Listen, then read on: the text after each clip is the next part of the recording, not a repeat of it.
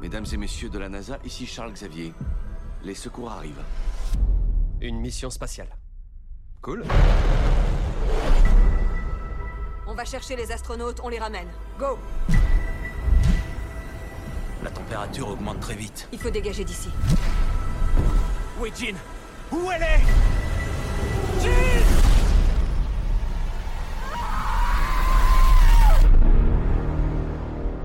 Ah bah ouais, elle est passée au jean. Peut-être que la réponse se trouvera dans cette émission. Salut tout le monde, bienvenue sur ce nouvel épisode de Comics Office Watching, où, tel le phénix, renaît de nos cendres après quelques mois de repos, on va dire. Comme toujours, c'est moi Marty au micro, et pour m'accompagner, quelle surprise, il me suit toujours derrière, il bat des ailes vigoureusement pour ne pas me perdre en chemin, c'est bien sûr Jonath. Salut à tous. Comment vas-tu? Très bien, très bien. Ah bah super, chaud bouillant pour euh, cette review. Oui, oui, il va bien falloir. Oui, ouais, un vrai brasier ardent qui nous attend, n'est-ce pas? Enfin, qui a, ça- il y a un film qui nous a irradié les poppies. On peut euh, vraiment par sa parler de, brasier. hein, dans- ou de brûlot, ça dépend de quel, dans, voilà, ça dépend de quel est ton point de vue. Donc oui, comme euh, vous le- comme vous l'aurez compris, soit par nos jeux de mots foireux, soit tout simplement en ayant lu le titre de l'épisode, nous allons traiter aujourd'hui de X-Men Dark Phoenix. Euh, au Québec, je crois qu'ils n'ont pas fait Phoenix Noir. Je suis pas sûr qu'ils sont allés euh, jusque là. Mais il n'y a même pas, il y a, il y a même pas X, X-Men hein, dans le titre, c'est directement Dark Phoenix. hein. Ah bon? Ouais. Ah non, au, au Québec, Phoenix Noir. Ils ont laissé Phoenix Noir. en français, c'est X-Men Dark Phoenix. Non Ah non? Il y avait pas. il y avait- Moi, je suis sûr, quand le film commence, je suis sûr d'avoir bien lu X-Men Dark Ah Phoenix. bah, Quand le film commence peut-être, mais euh, je ah si, a X-Men Dark Phoenix, ouais, ils ont rajouté le X-Men devant en France. Mais par contre, au, euh, euh, à la fin à l'international, aux États-Unis en tout cas, ils ont mis, euh, ils ont gardé, ils ont mis que Dark Phoenix. Et, Ah oui Et c'était notamment, enfin, il y avait certains qui disaient que les mauvais scores au box-office pouvaient éventuellement être dus à ça aussi. Au fait qu'il n'y avait pas le, le- le tag X-Men devant, quoi.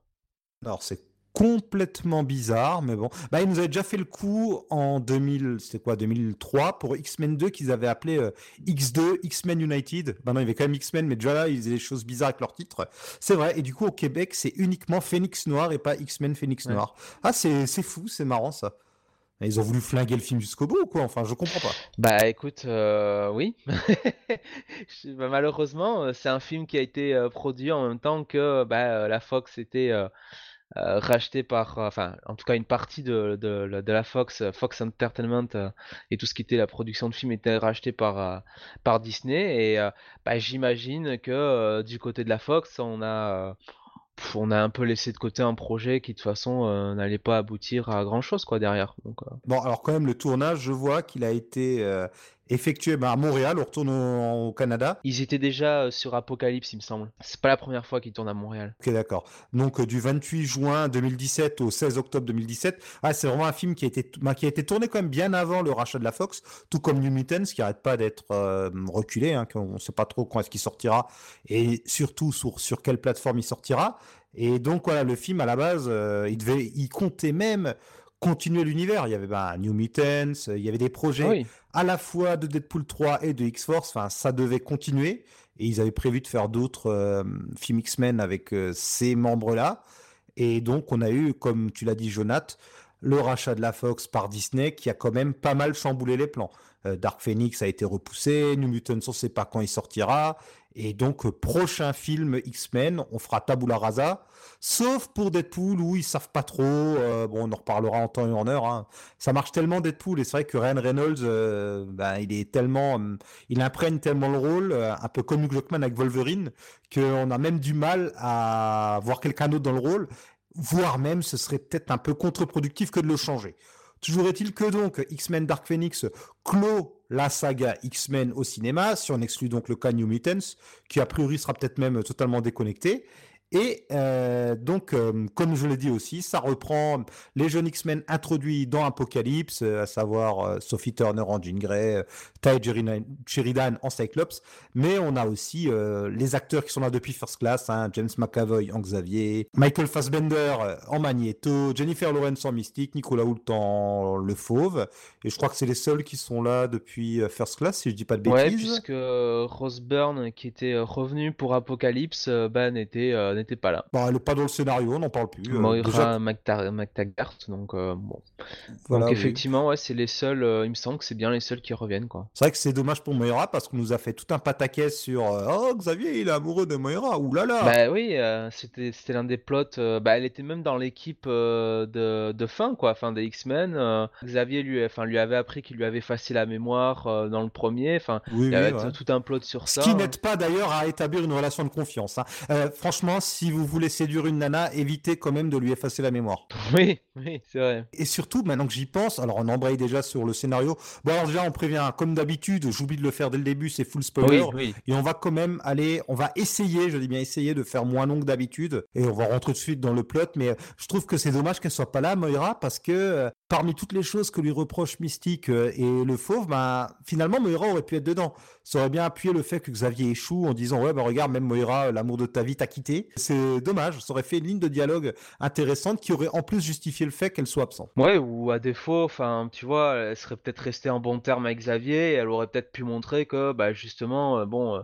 Euh, euh, enfin voilà, Xavier n'était pas non plus totalement corrompu comme certains veulent bien le dire, quoi. Donc, Oui, voilà, ouais. Il aurait pu la rejoindre à la fin quand il prend sa retraite aussi. D'un côté comme de l'autre, elle aurait pu effectivement jouer un rôle dans ce subplot, quoi. Oui, voilà, ouais. On aurait pu, on aurait pu lui trouver une utilité, même en ne l'utilisant pas directement devant l'écran. D'ailleurs, il y a une autre absente depuis le film précédent, ce Jubilé, qui était déjà très sous-employé. Euh, elle faisait pas vraiment partie de l'équipe. Hein.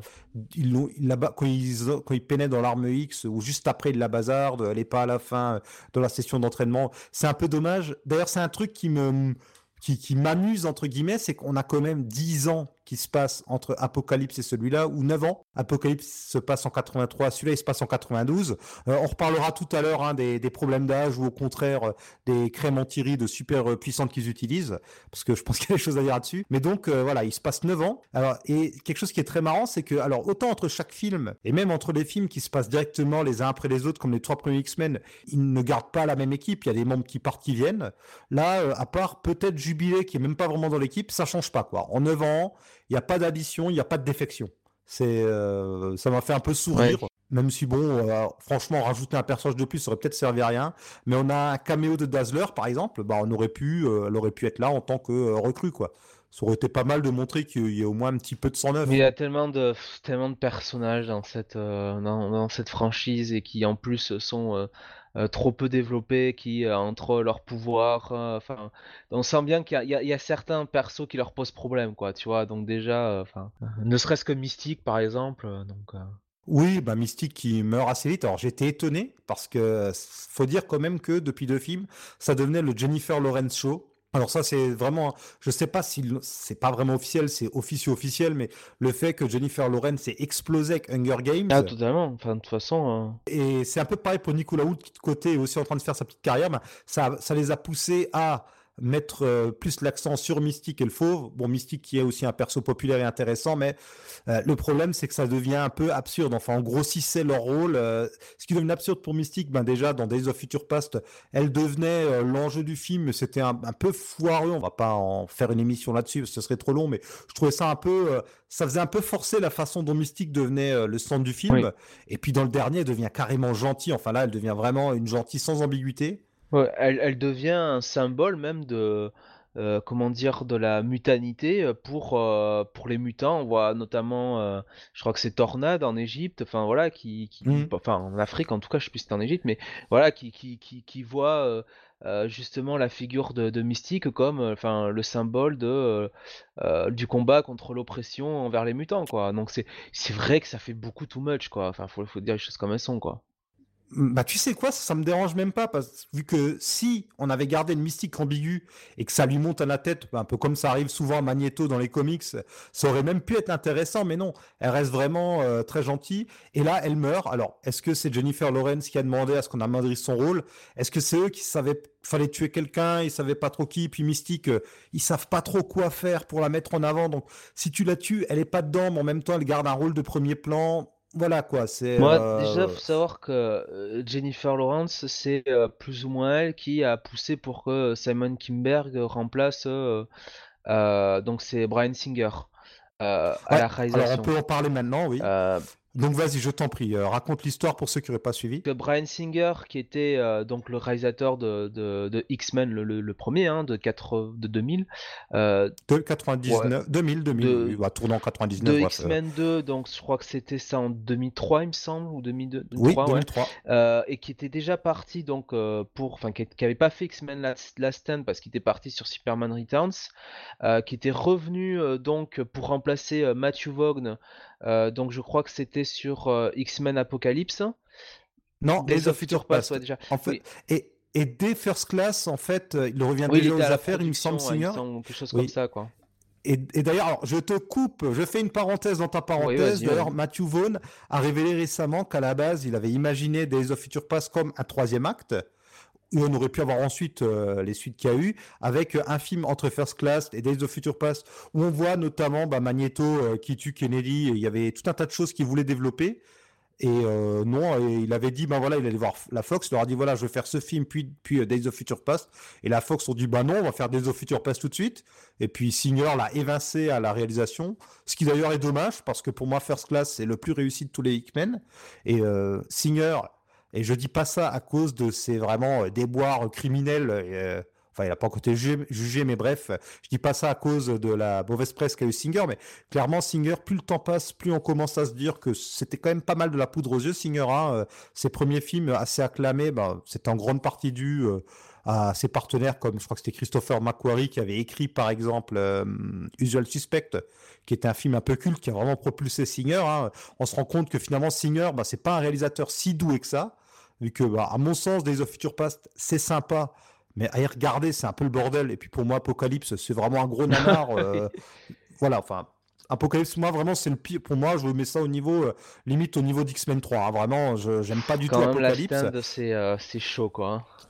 Bon, la- stand, j'ai jamais osé le revoir. Et Apocalypse, c'est C'est juste plus frais dans mon c'est esprit. chaud la Stan. Et j'ai regardé Apocalypse euh, donc euh, récemment parce qu'il est, il est donc, il a été diffusé sur TF1 hein, il y a 10 jours à peu près et ouais c'est chaud mais mais pas au, je- enfin alors c'est mon avis mais Disons qu'il y a du fan service dans Apocalypse au moins. il y a du fan service mais c'est pas au point de la Stan où tu sens bien qu'en plus la Stan derrière il y a il y a euh, des problèmes avec genre bah, ce qu'on disait avec Jennifer Lawrence hein, mais les acteurs qui euh, qui poussent pour avoir plus de lignes de texte enfin tout ça c'est le bordel quoi enfin c'est euh, Oui, oui, on avait bah, la tornade. euh, elle, elle est Berry Alberi qui avait euh, pété un boulon après avoir eu son Oscar qui exigeait, alors pas que pour X-Men, hein, mais par exemple pour X-Men 2 et 3, elle exigeait d'être en haut de l'affiche alors qu'on la voit presque pas dans le film, enfin c'était ridicule. Et à l'inverse, on avait Cy- Cyclope qui disparaissait euh, totalement, pratiquement de, Oui. De la Stan. Donc c'est. Alors oui, et on s'imagine qu'il va revenir à la fin quelque chose et non, pas du Rien. tout. Et puis bon, alors il faut avouer que Singer reste quand même meilleur réalisateur que Brett Ratner. Ah ouais. mais, euh, donc je, je referme ma parenthèse Oui. qui est totalement bordélique pour te laisser euh, toi dire euh, ce que tu voulais dire, puis j'ouvrirai une autre parenthèse tout à Oui, l'heure. donc euh, en fait, voilà, donc euh, Brian Singer, bon ben, on s'imagine bien avec les ennuis qu'on va pas détailler qu'il a qu'il a eu récemment avec la justice. euh, bah, du coup, a dû abandonner ce projet-là.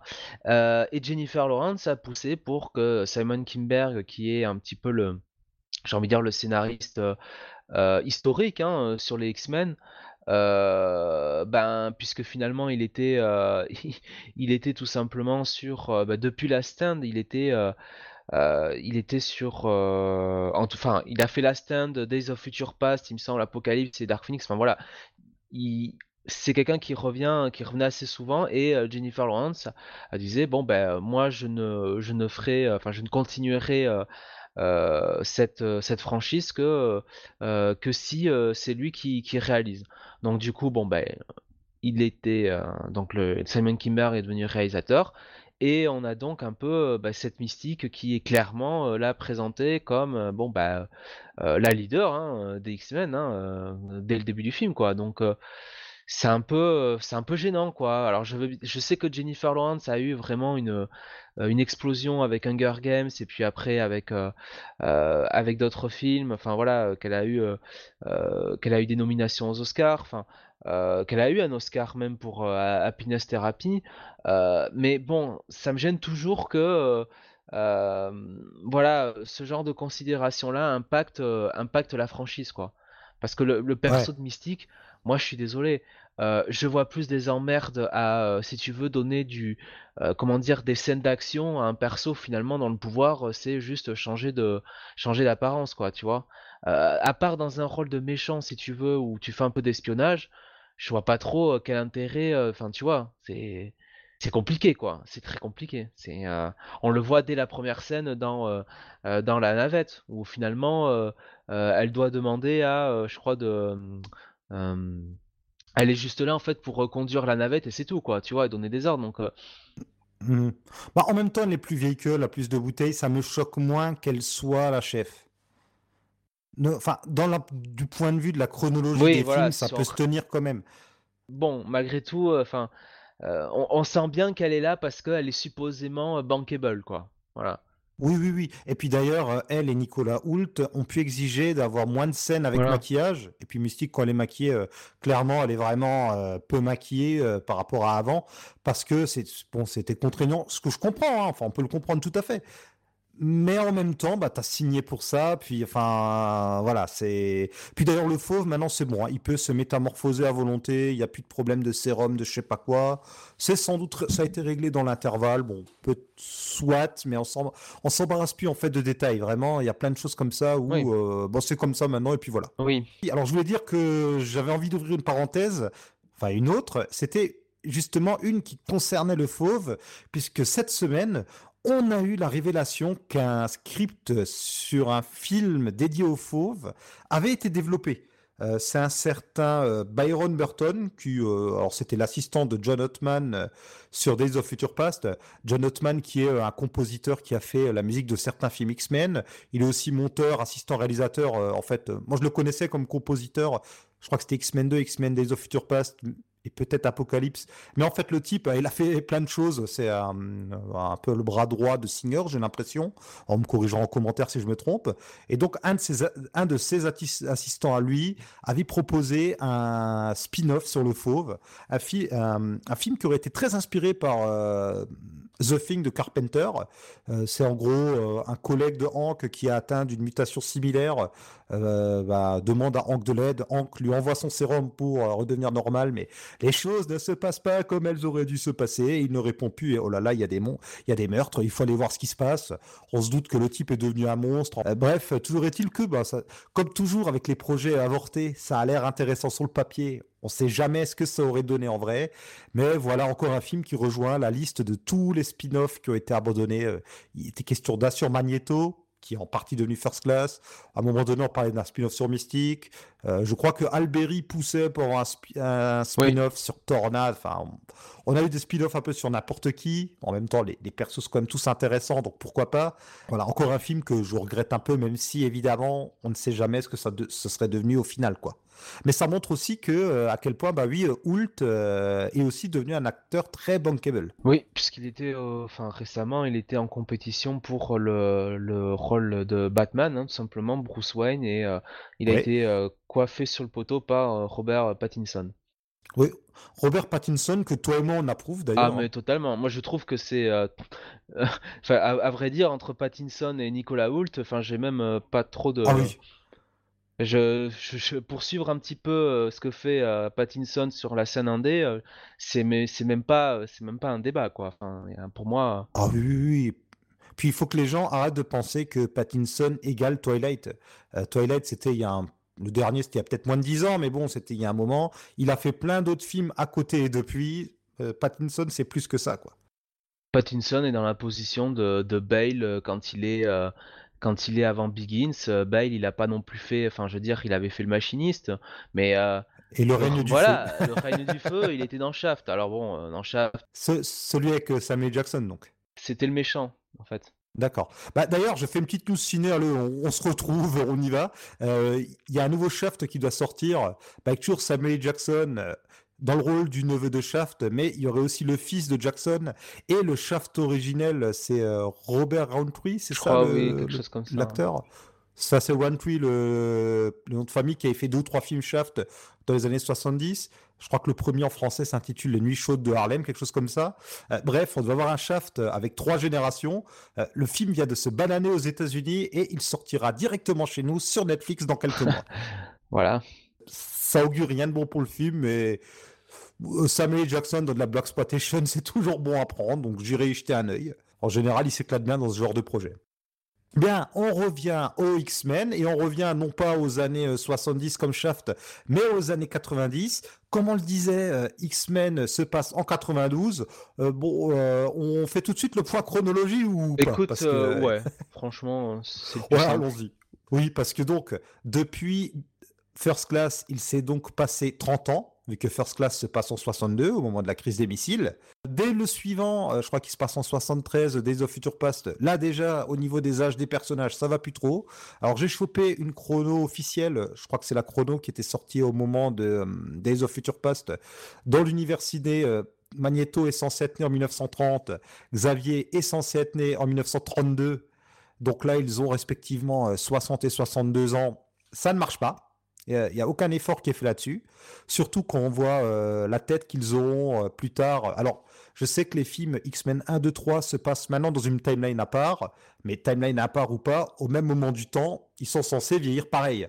Eh ben non, enfin 10-15 ans plus tard, ils peuvent pas ressembler à Patrick ouais. Stewart et à euh, ouais et surtout à Ian McKellen quoi. Oui. C'est euh, ça ça va pas du tout. Enfin à la limite que que, ce- que ce soit compliqué, moi je veux bien, hein, mais je sais pas, faites un effort, vieillissez-les. euh, pour le fauve, le fauve et puis pour le fauve pareil, hein, le fauve il est censé avoir je sais pas euh, 49, 50 ans à ce moment-là. Il a genre 10 ans, 10, 12 ans de moins que Xavier. Jennifer Lawrence, c'est plus belle que jamais. Oui, bah Jennifer Lawrence à la limite mystique, voilà, elle est Ouais, métamorphose, à- mais je sais pour le rigueur, ouais, fauve. ouais. Mais le fauve, oui, il n'y a, pas- y a, y a aucun effort de, pour tous les acteurs. Hein. Fassbender, euh, euh, dans ce film, fait limite plus jeune que dans, le, dans First Class, quoi. Enfin, Oui, oui, oui, oui. Alors Fassbender, en plus, déjà dans le premier film, on se disait, mais il a combien d'âge de différence avec euh, son frère qui avait déjà presque 20 ans euh, en 62. Déjà là, Ouais. euh, c'était c'était très space. Non, ce que je veux dire juste pour le fauve, c'est à la limite le fauve, je sais pas, on peut dire que c'est un effet secondaire de ses Oui. pouvoirs, que euh, je, je sais pas quoi. Mais euh, bref, hein, il y a vraiment aucun effort du tout qui est fait. Et alors bon, Magneto, c'est c'est un festival de nouveau. hein. Euh, Fassbender, je veux dire, ça se voyait qu'il se faisait chier dans Apocalypse. oui. Déjà, dans Days of Future Past, c'était bizarre. On se dit, tiens, qu'est- qu'est-ce qui se passe? Il, il était super motivé dans First Class, où il était taciturne, mais il se donnait, quoi. Déjà, dans Days of Future Past, c'est- c'est bizarre. Il, euh, il est pas content, ça va pas, il était malade. Enfin, dans Apocalypse, il s'embête, vraiment. Hein. C'est En même temps, euh, vu les absurdités qu'on lui fait faire, je comprends. Et là, euh, il, il essaie même Bah, plus, quoi. Franchement, euh, dès, dès Apocalypse, il est en roue libre, quoi. Et quelque part, je le comprends un peu parce que euh, on, on a l'impression qu'on le fait plus revenir euh, pour être sur le sur l'affiche, pour euh, Tout à fait. parce que je pense que, enfin, lui est au moins autant, si ce n'est plus bankable que Jennifer Lawrence, hein.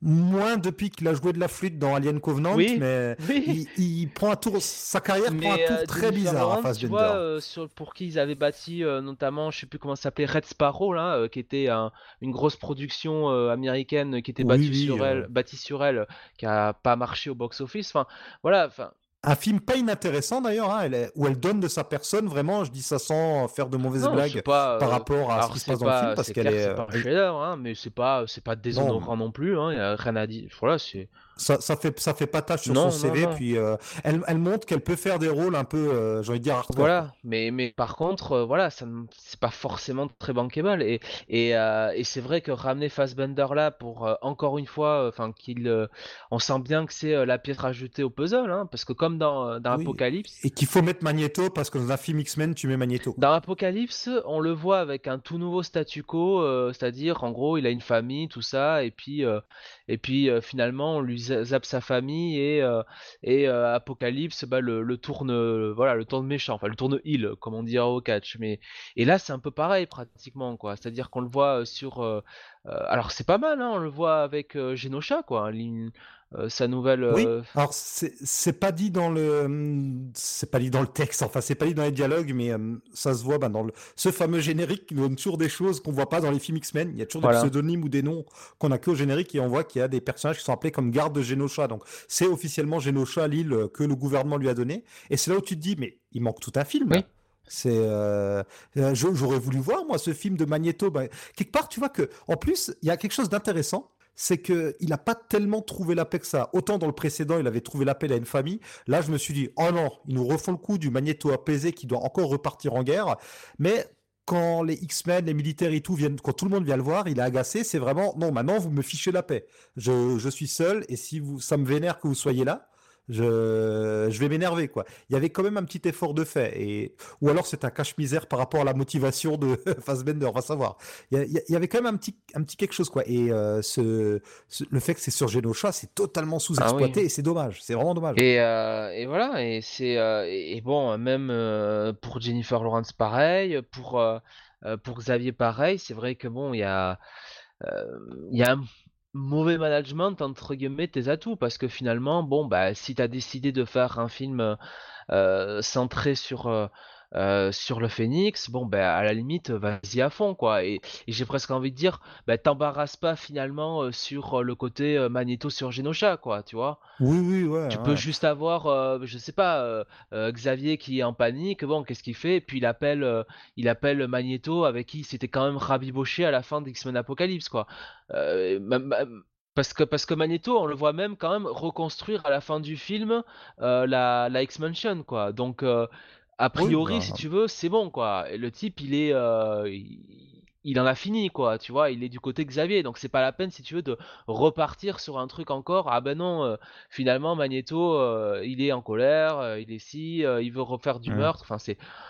On, perd du temps de film, quoi. C'est ça que je veux dire, quoi. Magneto, c'est une frustration permanente parce qu'à la fin de First Class, on a droit au Bon, costume un peu kitsch, mais les années 60, on nous promet Magneto et la confrérie. Film suivant, il a tué Kennedy, il est en prison, la confrérie, elle est morte. En plus, le fait, Matthew Vaughn lui voulait, je crois, montrer la scène de l'assassinat de Kennedy. Ça aurait pu donner un truc intéressant avec euh, Magneto qui euh, maîtrise les balles, bon bref. Enfin, voilà, on nous enlève ça. Entre Days of Future Past et euh, Apocalypse, il va se ranger. Là, à la fin, on sait pas trop ce qui se passe. Enfin, on n'a jamais droit, on n'a pas eu droit, en fait, depuis X-Men 1, on a, bon, il y a le 3 et le 3, pardon, depuis X-Men 3, on n'a vraiment pas eu le droit à un Magneto qui dirige une confrérie, qui, tu vois ce que je veux dire? Magneto à chaque fois, il est plus en grand méchant. Donc si c'est pour pas l'avoir en grand méchant, ça sert à rien aussi de le ramener à chaque film. Je pense qu'on aurait pu, euh, dans Apocalypse, on aurait peut-être pu s'en passer en fait. Oui, on aurait pu, euh, oui, franchement. Autant là, je comprends hein, que Jean Grey aille le voir justement. Oui, ça, c'est intéressant. Il a, cette expérience-là de bon, euh, quand tu es, quand es submergé par tes pouvoirs, euh, finalement, mmh. euh, comment tu arrives à réagir Enfin, tu vois, euh, bon. Et puis elle est chassée, tout le monde la déteste, elle va voir le pestiféré. oui, c'est vrai. Alors lui, depuis qu'il est gosse, il est pestiféré, donc. Oui, ou même même que le fauve aille le voir. Hein, ça, je, ça, je trouve ça logique. Mais par contre, il y a un truc moi qui me fait hurler, c'est que le fauve lui-même et diagnostic Jean, ils sont tous d'accord pour dire qu'elle est pas vraiment elle-même. De que voilà, de un, elle est pas vraiment elle-même, et de deux, c'est de toute façon la faute de Xavier. Mais le fauve veut quand même l'assassiner. Je me dis, mais attends, non. Enfin, qu'il soit qu'il soit vraiment euh, ivre de douleur et tout, je veux bien, mais avec tout ce qu'il a comme connaissance et qu'on connaît justement le, personnage qu'il est ou le personnage qu'il est censé être, on se dit mais justement il devrait montrer qu'il est meilleur que, que Xavier ou que les autres et, ou que Magneto. Et il devrait pas enfin Magneto pareil. Magneto qui sait ce que c'est qu'être persécuté alors que tu le mérites pas? Euh, qui d'un coup visiblement bah, était toujours fou amoureux de Mystique. Bon, bah, ils ont rien fait depuis First Class ensemble, mais voilà. C'est, je me dis non, mais les gars, non, là, y a... vous avez loupé quelque chose. Il y avait autre chose à faire. Surtout que le fauve a, pour le coup, tu as raison, cette discussion avec Xavier. Euh, où il lui dit bah écoute euh, oui c'est ta faute mais mais je me mets au, dans, autant dans le sac quoi tu vois je, j'assume mes responsabilités et là quand tu vois ces discussions là moi j'ai pas l'impression de d'un fauve qui est Enfin voilà quoi, qui est euh, qui, qui, va partir sur un côté vindicatif quoi. Enfin. Bon, bon, j'ai, moi j'ai peut-être une explication. Hein. Alors j'ai pas la liste sous les yeux, mais je pense qu'il y a eu quelques scénaristes qui sont passés dessus. Dans la grande tradition, ah euh, tradition pardon, des films X-Men, on a de nouveau dû avoir de la réécriture sur réécriture, et d'où les, d'où ces personnages qui, je sais pas, qui sont finalement pas là, qui, par exemple, Quicksilver qui est vite évacué, hein, parce que je sais pas, il savait pas quoi en faire. Mais déjà, déjà, déjà, le titre, le film s'appelle Dark Phoenix. On a des bandes annonces avec, euh, on, on a l'impression de voir un oiseau, un oiseau enflammé.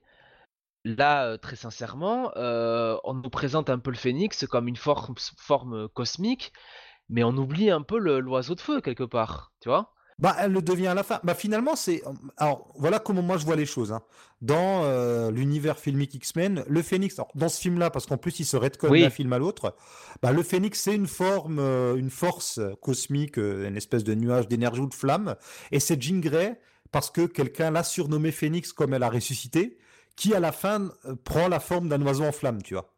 Je, je le comprends Moi, je comme l'ai ça. vu, Après, si tu veux, cette fin-là et la manière tu veux, dont ils expriment leur pouvoir comme, euh, enfin, et ce qu'ils voulaient faire hein, originellement avant que soit racheté par la Fox, j'ai l'impression, et ça m'a ça m'a tilté, ils, ils se sont trompés de titre parce qu'ils ont appelé ça Dark Phoenix.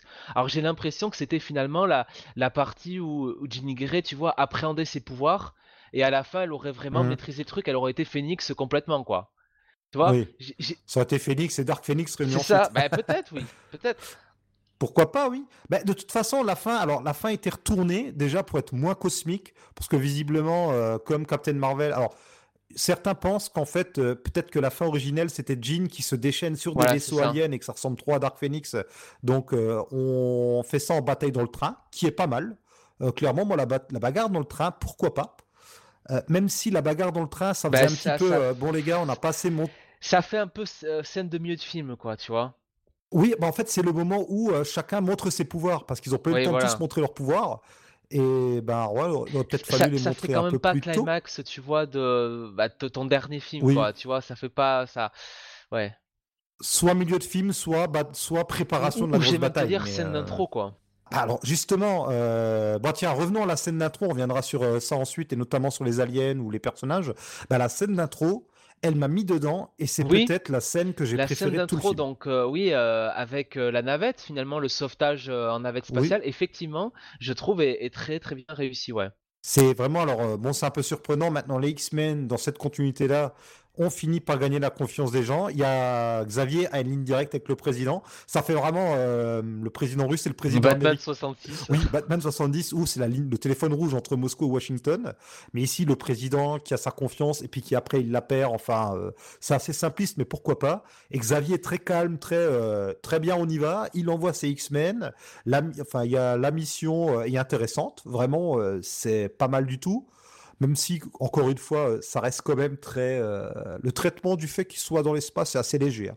Euh, Au Diablo qui va dans l'espace sans mettre de gants. Enfin, je, je chipote sur des détails, Ouais, mais ouais, ouais, ouais. quand même, je sais pas, mettez des gants. Ou euh, Quicksilver qui, se, qui lui fait un Oui. espèce de scaphandre. Ça, de- ça, je de- peux l'accepter, tu vois, mais au moins mets-lui des gants. Enfin, bon, je chipote. Mais bref, Ouais. la première scène est pas mal. La musique d'ailleurs de. Alors, je, je le vois à la fin, je sais pas, c'était Hans Zimmer. Et Zimmer, justement, ouais. le début, je me dis, ah purée, elle est pas mal la musique, elle est assez oppressante et me faisait beaucoup, beaucoup penser à. La Gravity Alors, j'ai jamais vu Gravity, figure-toi. Euh, Je l'ai loupé au ciné et j'ai pas envie de le voir à la maison. J'attends, je sais qu'il repassera au ciné un jour. Ah, c'est un film, c'est un film à voir au cinéma, sinon Oui, ça je sais que c'est le genre de film, notamment bah, sur Paris, euh, comme j'ai l'occasion d'aller souvent sur Paris, je sais que je pourrais le revoir un jour. Non, ça me faisait penser à Dunkerque. La musique dans Dunkerque qui est assez oppressante, assez euh, Oui. répétitive, Bah, lancinante oui, comme oui. ça. Oui, oui. Et Bah, Zimmer. bah, le Hans Zimmer nouveau, hein, parce que pendant 10 ans, il nous a fait de la corne de brume à tous les, à tous les étages. Là maintenant, c'est cette musique répétitive oppressante. C'est, il est dans une nouvelle phase. On a le, c'est le Hans Zimmer fin des années 2010. Là. Il a muté. Par contre, je suis en train de me demander si Hans Zimmer, il n'a pas juste pris ses chutes des films précédents pour, euh, pour faire la musique de Dark Phoenix. Il n'a pas eu envie de s'embêter, c'est peut-être ça. Euh, toujours est-il que ouais, la, la première scène, elle est pas mal maîtrisée. Alors pour Kinberg, donc c'est quand même le premier film, je trouve que c'est pas mal. Et globalement, moi je trouve qu'il se débrouille bien pour quelqu'un dont c'est vraiment le premier film. Bah, le premier tiers, euh, c'était euh, c'était plutôt réussi quoi. En fait, euh, jus- j'ai envie de dire jusqu'à euh, ju- jusqu'à l'apparition des, des aliens Ouais. quoi. Et en gros, en parallèle, le, le pétage de câble de, de Jean Grey, Mm. quand elle. euh, et là, c'est vrai, ça s'enchaîne avec bon euh, Jean Grey qui va voir Magneto et ainsi de suite, les déboires de Xavier. Et c'est c'est dommage hein, parce que le début était euh, était était pas mal du tout Ouais. quoi. Ah, c'est vrai que les aliens, alors, que quelque part que les aliens viennent. Alors j'ai entendu des gens se plaindre, oh, on dirait Venom qui arrive sur Terre comme Spider-Man 3. Non, bah les aliens. Combien de on- fois, euh, combien de fois on a vu des aliens arriver sur Terre, quoi? Enfin, Moi, je trouve ça euh, pas. Enfin, moi, ça m'a pas choqué parce que le, le Phénix a détruit leur planète. Ils pistent le Phénix. Ils découvrent que le Phénix a pris un hôte. Donc, euh, ils viennent sur Terre, ils s'infiltrent. euh, c'est un peu simple, mais c'est pas. C'est efficace. C'est pas besoin de montrer pendant 10 ans les aliens qui discutent entre eux, quoi. Ils vont sur Terre. euh, visiblement, ils peuvent se camoufler. Alors, en plus, euh, bah, ces aliens, ils ont une origine, vu que c'est le peuple des Dbari. On s'attendait à voir les Chiards, ça je pense que euh, c'était une de mes grandes déceptions. Ils sont pas là. bah, pendant des, des, des- des mois, on pensait que euh, Jessica Chastain jouait Lilandra, quoi. Alors Linandra, puis j'ai vu passer certains qui pensaient que c'était une manifestation du Phénix, enfin Ouais. pas du tout. Mais les Barry, juste pour revenir sur eux, en fait, c'est totalement issu des comics, vu que c'est la race qui est détruite, enfin la planète qui est détruite par euh, Jean Grey quand elle est déjà le Phénix du coup. Enfin quand le Phénix, euh, alors oui, on sait que dans les Oui. comics, euh, c'est pas Jean Grey qui devient le Phénix, c'est le Phénix qui possède, Jean- enfin qui fait un double de Jean Grey, etc. Bon, pour, on, va, simplifier, on va dire Jean Grey qui est le Phénix. Bah, Jean Grey était, déjà le phénix à la fin d'Apocalypse. C'est ça qui est le, le mini redcon. J'avais ça, voilà, j'avais oublié de dire ça, euh, de parler de ça aussi, mais attends, on va y revenir juste pour venir sur les Barry. Donc voilà, dans les comics, c'est le Phénix qui, c'est une fois que le Phénix possède une grecque, le Phénix va détruire les Barry. Voilà. Là, les détruit avant, bon bref, on s'en fout, c'est les films, hein, ils arrangent. Oui, Et donc c'est- tiré des films. Et le personnage de Vuk, des, des comics. euh, des comics, voilà, justement. Donc Hmm. voilà, et le personnage de Vuk, joué par Jessica Chastain, alors dans les comics, c'est un, un homme, et sais-tu quand est-ce qu'on l'a vu? Il apparaît dans un numéro emblématique des comics. Ah, vache. Euh, Un numéro non, très bah vieux des années 60. Euh, des années 60. ouais. euh, quand, quand il... Non, c'est... Et c'est pas c'est- pas chez les X-Men, c'est chez Ah, une autre équipe. Les, les Fantastic Four? Non, même pas. Les Avengers? Ouais, les Avengers. Et c'est un personnage qui apparaît dans Avengers 4. Et je pense que, euh, oh, putain, on dirait euh, vraiment une interro à l'école. quoi. Et qu'est-ce qui se passe dans là, Avengers 4, euh, Jonath Dans Avengers 4, euh, Endgame, tu veux dire? Non, non, le, le dessin, euh, pff, le dessin, mais n'importe quoi, le, le comics. ah, Je sais pas. Ah, Bah, il y a là, Captain, bah, c'est le retour de Captain America, Avengers 4 dans les comics. Ah, bon oui, non, mais pour moi, Captain America n'est jamais parti. Oh euh, oui, non, il est- depuis euh, Il est toujours resté dans ton cœur. Non, bah en fait, Oui. euh, si vous avez lu euh, Avengers 4, euh, bah, Captain America revient et puis après l'épisode est pas terrible. Ils affrontent un alien qui se déguise en humain. Et ben cet alien c'est Vuk. C'est euh, ouais. D'accord. ouais, ouais. Et on voit d'ailleurs, on voit dans le film que les aliens ils se métamorphosent pas tout à fait, mais ils ont l'air de d'être recouverts de la peau des humains plutôt. Ce qui donne des plans assez sympas quand ils se font tirer dessus avec la peau qui se décolle. Et il y a un effet un, peu comme dans V où on voit les aliens en dessous. Bah, c'est tiré de cet épisode-là où on découvre qu'ils ont des déguisements sophistiqués d'humains. Enfin, dans, les rumeurs, quand tu disais qu'ils ont, ils ont refait des trucs du film, des, des scènes du film parce que c'était trop proche de Captain Marvel, il y a aussi le fait que, apparemment, les Skrulls étaient, euh, étaient prévus pour le, pour le film, quoi, à un moment donné. Ah, euh, peut-être même que c'était prévu que ce soit les Skrulls à la base avant que euh, Marvel leur dame le pion. je sais Bah, il y a le côté, enfin, comment on appelle ça, ben, de changement de peau, quoi, enfin, Oui. changement de. Ouais. Bah, après, comme je te dis, les Barry euh, ont déjà des capacités de camouflage. Alors, c'est plutôt des déguisements dans les comics. Ils sont liés au Phénix. Donc, euh, bah, peut-être qu'on aurait eu des Skrulls et d'autres races pour, euh, je sais pas, un procès de Jean Grey tout à la fin ou plein de races qui viennent, dont les chiards qui viennent juger la Terre. Enfin, on aurait pu. Bon, là, on est, on est dans nos fantasmes de, de lecteurs qui auraient aimé voir certaines choses, quoi. Mais c'est, ça aurait pas été étonnant, quoi. hein. Et d'ailleurs, ce qui aurait, bah, ce qui aurait été pas mal. Alors là, voilà, je projette totalement ce que j'aurais aimé voir. hein. Mais peut-être que euh, bah, dès le début, euh, il y ait ces aliens qui viennent et que ce soit que la première moitié du film, puis que la garde impériale arrive ou que les X-Men soient transportés chez les chiards. Enfin, qu'on parle plutôt qu'on ait euh, Magneto et compagnie, qu'on se retrouve avec plutôt quelque chose de ce genre-là, quoi. Quelque chose de plus proche euh, des comics. Il fallait, enfin, surtout, surtout, il fallait euh, absolument se détacher de la stand. Oui. Et donc, euh, quitte à, intro- à réintroduire euh, le concept du phénix, il fallait que ça devienne cosmique, quoi. Ouais. Oui. Voilà, il fallait, fallait y aller. Là, fallait, fallait y aller franco, quoi. Mhm. Donc, euh, Et puis. alors, euh, euh, y a- ouais. Ouais, comme tu disais, en plus, le Phénix, il y a plein de choses par accord parce que à la fin d'Apocalypse, Jean Grey oui. semble déjà avoir le Phénix en elle.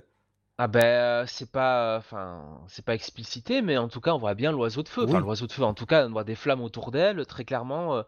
Et tu sais ce que ça me rappelle, ça ben, la fin d'X-Men 2. Oui, où on a, un on a un oiseau en flamme, et dans X-Men 3, il n'y a plus les flammes.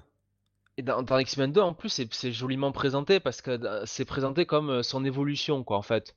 euh, que après, enfin dans le Gen X, il y a, encore une autre forme d'évolution et du coup, on, clairement, on voit l'oiseau de feu. Oui, hein, à la fin, dans le lac, euh, ouais, dans l'eau, en plus, ça rappelle bah, la renaissance de Jean Grey qui sort de l'eau, qui est devenu le Phénix. Voilà. Et d'ailleurs, il y avait quelqu'un sur YouTube qui, euh, quand X-Men 3 est sorti, s'était amusé à reprendre les scènes où Jean Grey en Phénix noir pète les plombs en rajoutant des effets de flamme. Parce que euh, c'était totalement absent. Puis euh, dans, bah, dans le dans X-Men dans X-Men 3, le Phénix, c'est juste une euh, seconde personnalité. C'est juste C'est euh, bah, Jean Grey qui pète les plombs. Ça n'a aucun sens. Ouais. Bon, pourquoi pas, mais ça, ça colle pas avec Faut la pas fin l'appeler du, du Phoenix, 2. quoi. La- L'appelle pas Phoenix ou oui, c'est pas raccord avec le 2. de toute Oui, c'est pas raccord avec le 2. Puis là, dans le 3, pareil. Enfin, bon, du coup, euh, comme c'est quelqu'un d'autre, enfin, ça, qui, qui la surnomme Phoenix, euh, c'est raccord quand même avec le 3 ou celle qui invente le nom Phoenix. Et le Phoenix, c'est pas déjà le nom de la force. Mais bon, bref, enfin, ouais, il y a, il y a des pro- en fait, les problèmes des films X-Men, c'est que même entre eux, ça se suit plus. Et là, surtout la fin, bah, on a une nouvelle timeline, en fait. Vu que ça devient la Jean Grey School, Jean Grey n'est plus là, euh, Xavier part.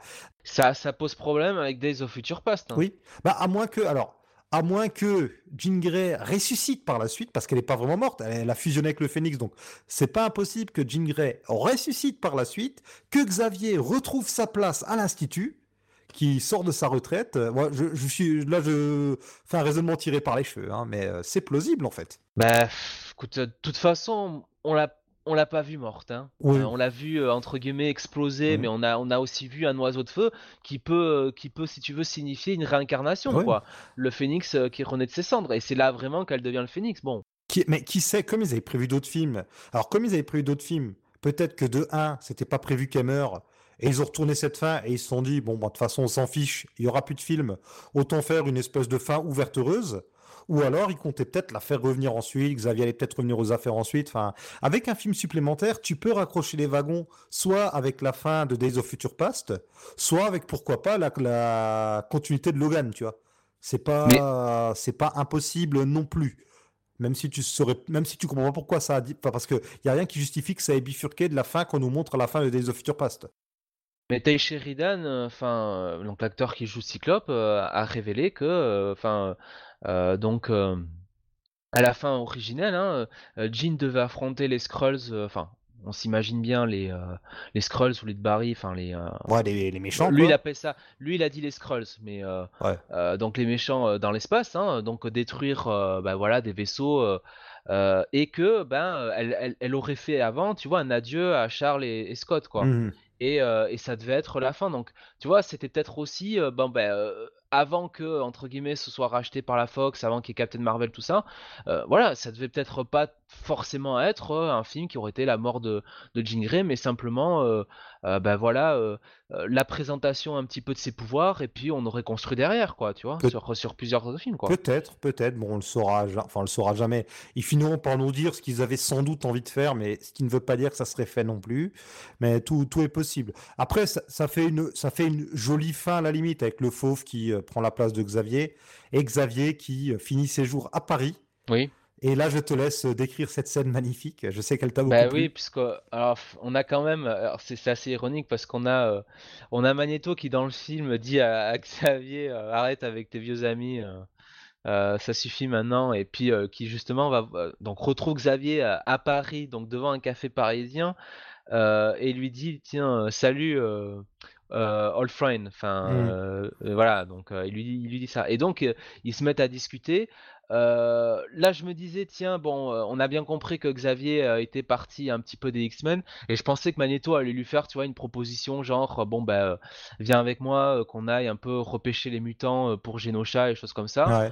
Bon, finalement, ils ont juste fait euh, une petite partie de, enfin, ils ont lancé une partie d'échecs hein, pour euh, être raccord avec euh, bah, toutes ces parties d'échecs qu'on avait entre Xavier et, Et Magneto. et oui. Magneto dans, dans les trois, les trois premiers X-Men, en tout cas les deux premiers premiers, le troisième deux Magneto est tout seul fait bouger il une joue ouais, tout seul, ouais. Et je me demande s'il n'y a pas des échecs dans Days of Future Past. Bon, c'est possible. Bon, bref, en tout cas, ça, Dans, dans, ça dans, renvoie à dans ça. First Class, dans First Ah, Class, il y a- peut-être, oui. oui. Et, et le café, en l'occurrence, où ils sont, donc ce café parisien euh, s'appelle le Vieux Copain, donc euh, voilà. Le café des co- non, le café des vieux copains, je crois. Le café des Vieux Oui. Copains, ouais. Et qui est Donc, situé à rue de la Paix. Voilà, donc c'est euh, bon, c'est un joli clin d'œil, on va dire. Oui, bon, c'est. Ça, ça mange pas de pain. C'est rigolo, oui, pourquoi pas. Puis ça leur Pas- fait. et puis euh, en plus, enfin, le, le café vieux, vieux copain, faut vraiment, si tu veux, avoir l'œil sur le, euh, parce que de la manière dont c'est fini, faut vraiment regarder euh, la, la devanture. Faut, faut, tu le vois pas. Enfin, tu, ouais, si t'es attentif à ce qui se passe entre Magneto et, euh, et Xavier, tu, enfin, tu le vois pas, quoi. Tu vois ce que je veux dire? C'est vraiment euh, euh, sur la, la, la, la caméra qui s'en va à la fin, tu vois, qui vers, qui fait un travelling extérieur. Enfin, c'est bon, c'est comme ça que tu le vois, quoi. Enfin, c'est, Ouais. bref. Et puis, Xa- pas Xavier, mais Magneto, qui encore une fois a l'air apaisé. C'est à n'y rien comprendre. Là, il a l'air content, Magneto, il a l'air d'aller bien. Il a l'air d'aller mieux que Charles. Euh, alors que. Oui, euh, c'est euh, alors que bon, je veux dire, il a quand même perdu Célène, Oui. euh, qui, est- qui est morte, euh, avec qui il avait l'air Ah d'avoir bah, une Tiens, relation. faisant point, on introduit encore une fois des mutants hommes de main qu'on nomme pas ou à peine et qui servent à rien et qui ne ressemblent pas aux personnages des comics. Alors ça, c'est une grande habitude des films X-Men, c'est les hommes de main, notamment ceux de Magneto. Ben, il y en a plein, on les nomme pas toujours. Je pense notamment à X-Men 3 où il y en a plein, plein. Et euh, ils ressemblent souvent pas du tout aux versions des comics. Donc on a, alors, ils disent Sélène dans la VF. Moi, j'ai toujours dit Séléné. Bon, c'est peut-être Sélène, qui est, bah, Sélène Chez normalement. oui. Oui, c'est c'est la reine noire des, euh, du club de damnés, euh, une mutante immortelle, euh, blablabla, qui absorbe l'énergie, je crois, ou quelque chose comme ça. Là, je sais plus, elle est quoi? Elle est très forte, non? Ou euh, je sais plus.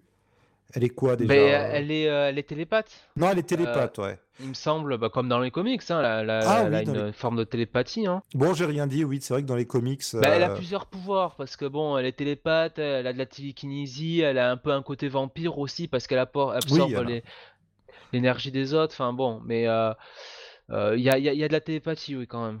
Oui, et puis euh, on a alors déjà elle, elle m'a rappelé un peu euh, Callisto dans X-Men 3 qui n'était absolument pas Callisto, qui n'avait pas le même look, qui avait même pas du tout les mêmes pouvoirs, elle était super rapide je crois dans X-Men 3. Et on a un deuxième homme de main qui n'est pas nommé. Je crois pas qu'il est nommé. En tout cas, on donne pas son, autre- son nom de code. C'est donc un homme de main dont le pouvoir c'est d'avoir des euh, dreadlocks euh, coupantes extensives. Enfin, ouais, pourquoi pas. Est-ce que tu sais qui est censé être ce personnage? Euh, alors là, franchement, aucune idée, quoi. Eh On ben, aurait dit... Ouais, vas-y, vas-y. Eh ben, c'est un certain euh, Ariki dans le film. C'est censé être Red Lotus. Est-ce que tu te rappelles de Red Lotus? Pff, vaguement de nom, mais après, je... Je sais plus trop, ouais. Non, vas-y, dis-moi, c'est... Eh ben, euh, c'est un personnage introduit dans Extreme X-Men. C'est un humain très fort en kung-fu. C'était au Claremont, qui- c'était la vieille marotte de Claremont de vouloir à tout prix mettre des humains euh, normaux. Bon, même si là, le mec était super fort en kung-fu euh, ou en karaté, en arts martiaux, je sais plus. Bref, euh, dans les X-Men. Donc voilà, un expert des arts martiaux que Claremont a utilisé dans Extreme X-Men et un peu dans Uncanny ensuite. Et on l'a plus jamais ou quasiment plus jamais revu depuis. Euh, vraiment personnage de quatrième zone dont tout le monde se fiche. Euh, tout le monde s'en fichait quand il a été créé, tout le monde s'en fiche aujourd'hui, et qui a été bon, voilà, utilisé euh, dans ce film. Alors que pourtant, les acolytes de Genosha, les, je sais plus, les, les Stock Brothers, les, euh, comment ils s'appellent Il y avait, euh, ah, il y avait Frenzy, je sais plus comment il s'appelle, Cargill. Il y avait Cortez. Cortez, euh, voilà, je cherchais ouais. son nom. Enfin, tous ces personnages-là que bah, on aurait pu utiliser à ce moment-là, quoi. Bah non. Ouais, mais même, enfin, tu vois, c'est- c'est c'est- c'est là que tout le subplot avec euh, mini subplot avec Magneto et Genosha, on se rend compte que c'est trop quoi dans ce film parce que euh, voilà, c'est c'est c'est euh, euh, on introduit donc des mutants euh, qu'on n'a pas le temps de développer quoi, tu vois? Oui, oui. Euh, et c'est c'est tout le propre, en fait, c'est tout le problème de ce, de ce film et de cette franchise euh, euh, en général, c'est que on t'introduit des personnages, mais on prend pas le temps de, de les développer et du coup de, bah, de pouvoir euh, euh, permettre aux, enfin, le- aux spectateurs de, s'attacher émotionnellement à eux, quoi, tu vois.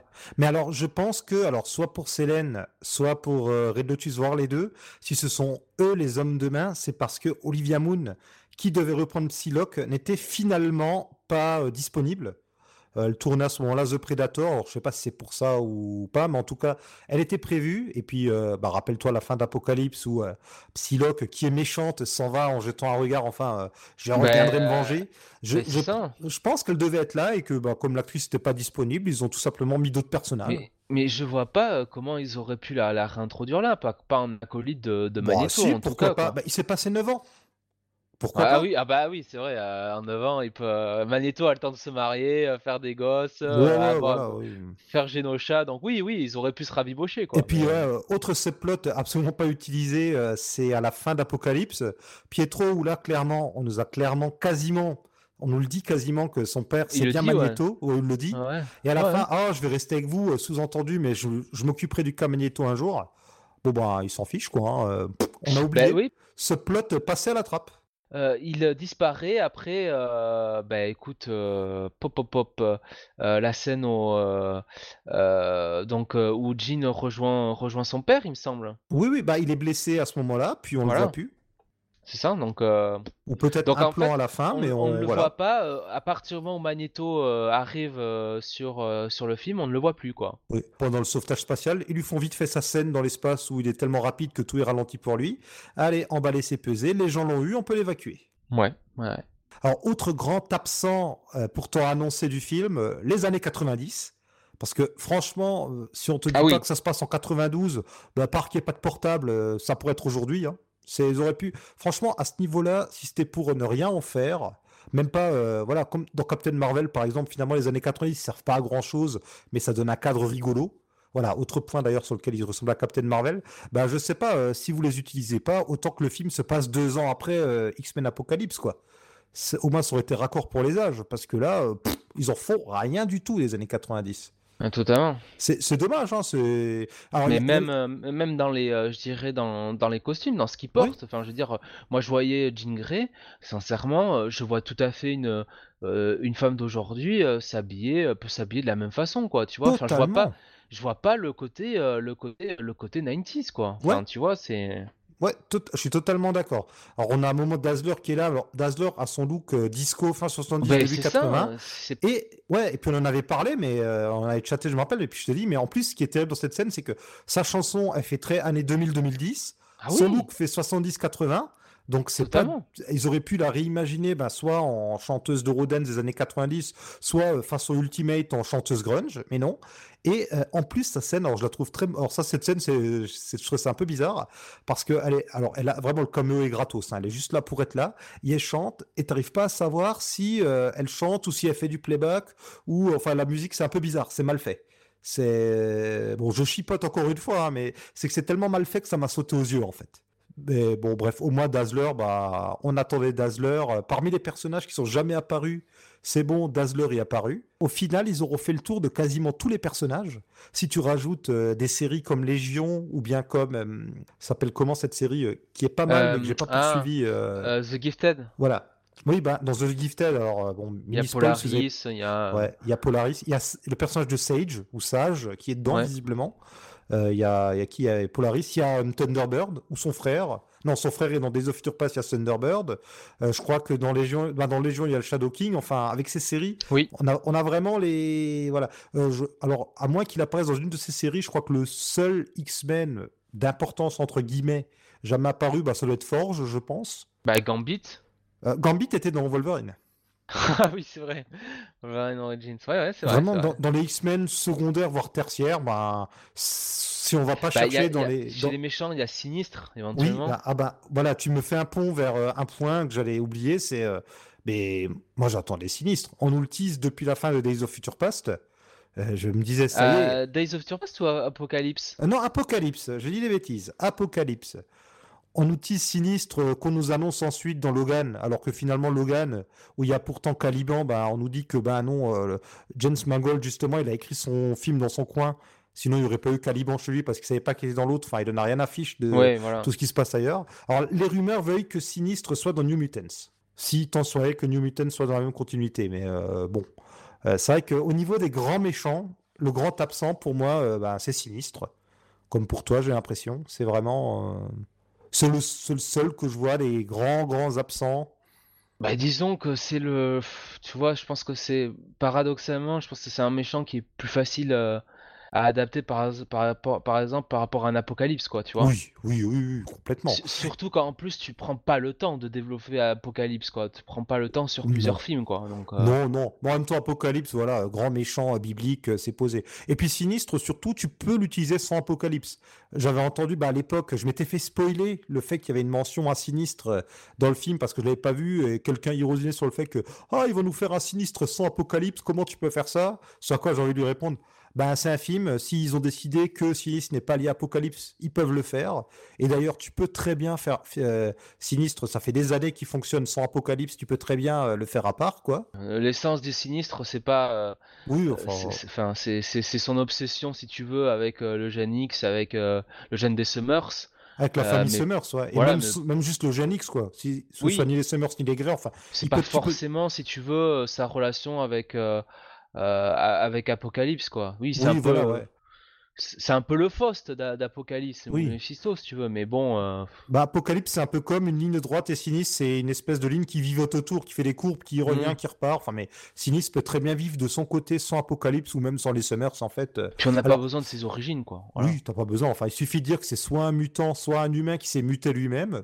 Et, et, puis en plus, dans Apocalypse, on peut très bien imaginer que Sinistre, c'est un humain ça y est, je fais la fanfiction, mais un humain qui récupère des gènes d'Apocalypse ou la technologie d'Apocalypse et qui se mute euh, seul, mais c'est quand même lié à Apocalypse, tu vois ce que je veux dire? Enfin, bon, bref, toujours est-il que oui, bah, au final, si on fait le bilan un peu de tous ces films, les gros, enfin, si on va dans les personnages secondaires voire tertiaires, bah, ceux qui sont pas apparus, il y a Forge, il y a Apocalypse, il y a quand même la plupart des persos emblématiques qui sont apparus. Si on va pas dans le X-Force, New Mutants, X-Factor, où là, bon, il y aurait peut-être encore d'autres persos, mais euh, sur vraiment que sur les X-Men, y a... ils sont à peu près tous venus à un moment ou à un autre. Quoi. Alors, certains sont vraiment des micro-caméos. Quoi. Euh, par exemple, j'ai découvert il y a quelques temps que tu as le Vanisher, a priori, euh, dans, dans le décor dans X-Men 3. Bon, soit. Euh, là, d'ailleurs, je sais pas si tu l'as vu, mais je crois apercevoir Quentin Quire à la fin. Oula. Tu l'as vu ou pas? Non. Quand on, a, quand, on a, bah, quand on voit la plaque euh, Jean Grey School, puis on a un plan sur les élèves dedans. Ah, tu vois un élève de dos qui a la coupe de cheveux. Euh, ah oui, oui, oui, bah oui, avec la, la, crête rose un peu. Oui, voilà, ouais, je crois qu'on croit déceler des lunettes. Là, j'exagère peut-être, mais bon, en tout cas, euh, je me suis dit, ça doit être Quentin quoi. C'est. Oh mais euh, je suis bête, on parle d'Alien et puis aussi de la Force Phoenix. Euh, à ce moment-là, je pense euh, ah à Rachel et à Longshot aussi, dans les personnages qu'on n'a jamais eu dans les films.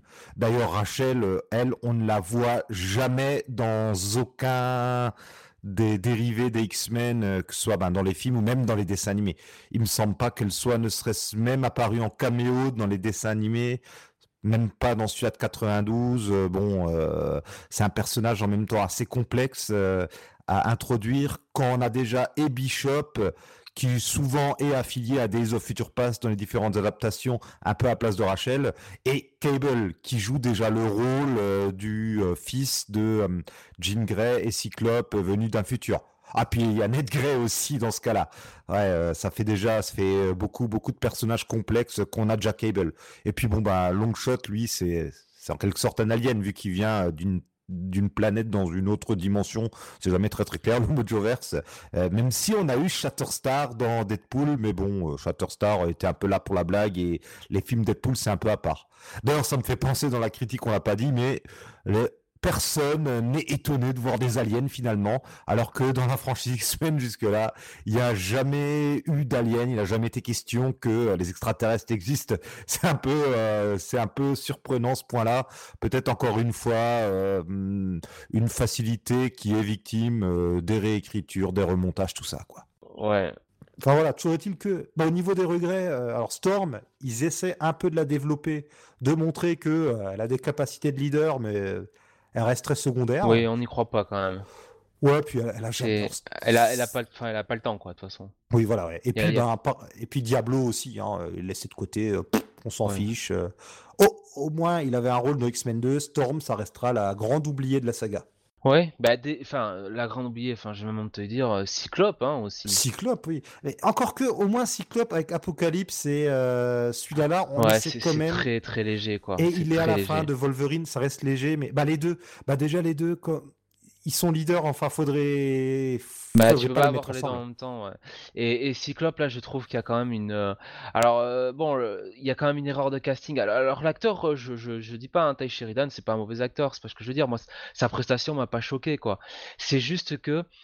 Pour moi, il est trop petit, quoi. Voilà, c'est Ouais. vraiment. euh, euh, Alors, c'est pas le côté euh, Cyclope et, euh, et surnommé Slim dans les comics, tout ça, tout ça. C'est juste par rapport, notamment, à Sophie Turner, quoi, tu vois le Oui, côté euh, et le côté du reste de l'équipe quoi en général tu vois c'est vrai qu'il fait il fait petit garçon quoi alors qu'il est censé avoir et c'est c'est pas de sa faute hein il fait 1m71 bon mais voilà mais il fait petit garçon alors qu'il est censé avoir 24-25 ans dans, euh, dans Dark Phoenix quoi tu vois Ouais, et ouais, donc je déjà censés être avoir un- 25 ans, quelque chose comme ça. Voilà. ouais. et ça pour moi c'est c'est euh, c'est vraiment une erreur de casting quoi tu vois je pense que euh, malheureusement euh, il- ouais il aurait fallu un type euh, un type plus grand quoi qui qui parce que du coup le, le côté leadership forcément c'est un re- ressort plus facilement quoi tu vois surtout avec un personnage où tu vois pas les yeux quoi tu vois Mhm. donc euh, pour avoir des expressions un peu faciales tu vois euh, Ah bah il est raccord avec euh, comment il s'appelait l'acteur qui le jouait dans X-Men 1 James 3. Marsden Oui, James Marsden, euh, Ma- Mar- Marsden. Madsen, Madsen. Non, oui.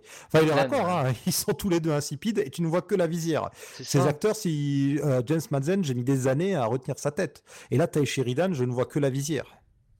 et, euh, et voilà Ce qui est pas mal parce que justement, c'est un perso qui est handicapé par son pouvoir. Enfin, il y aurait quelque chose à creuser, mais c'est pas fait.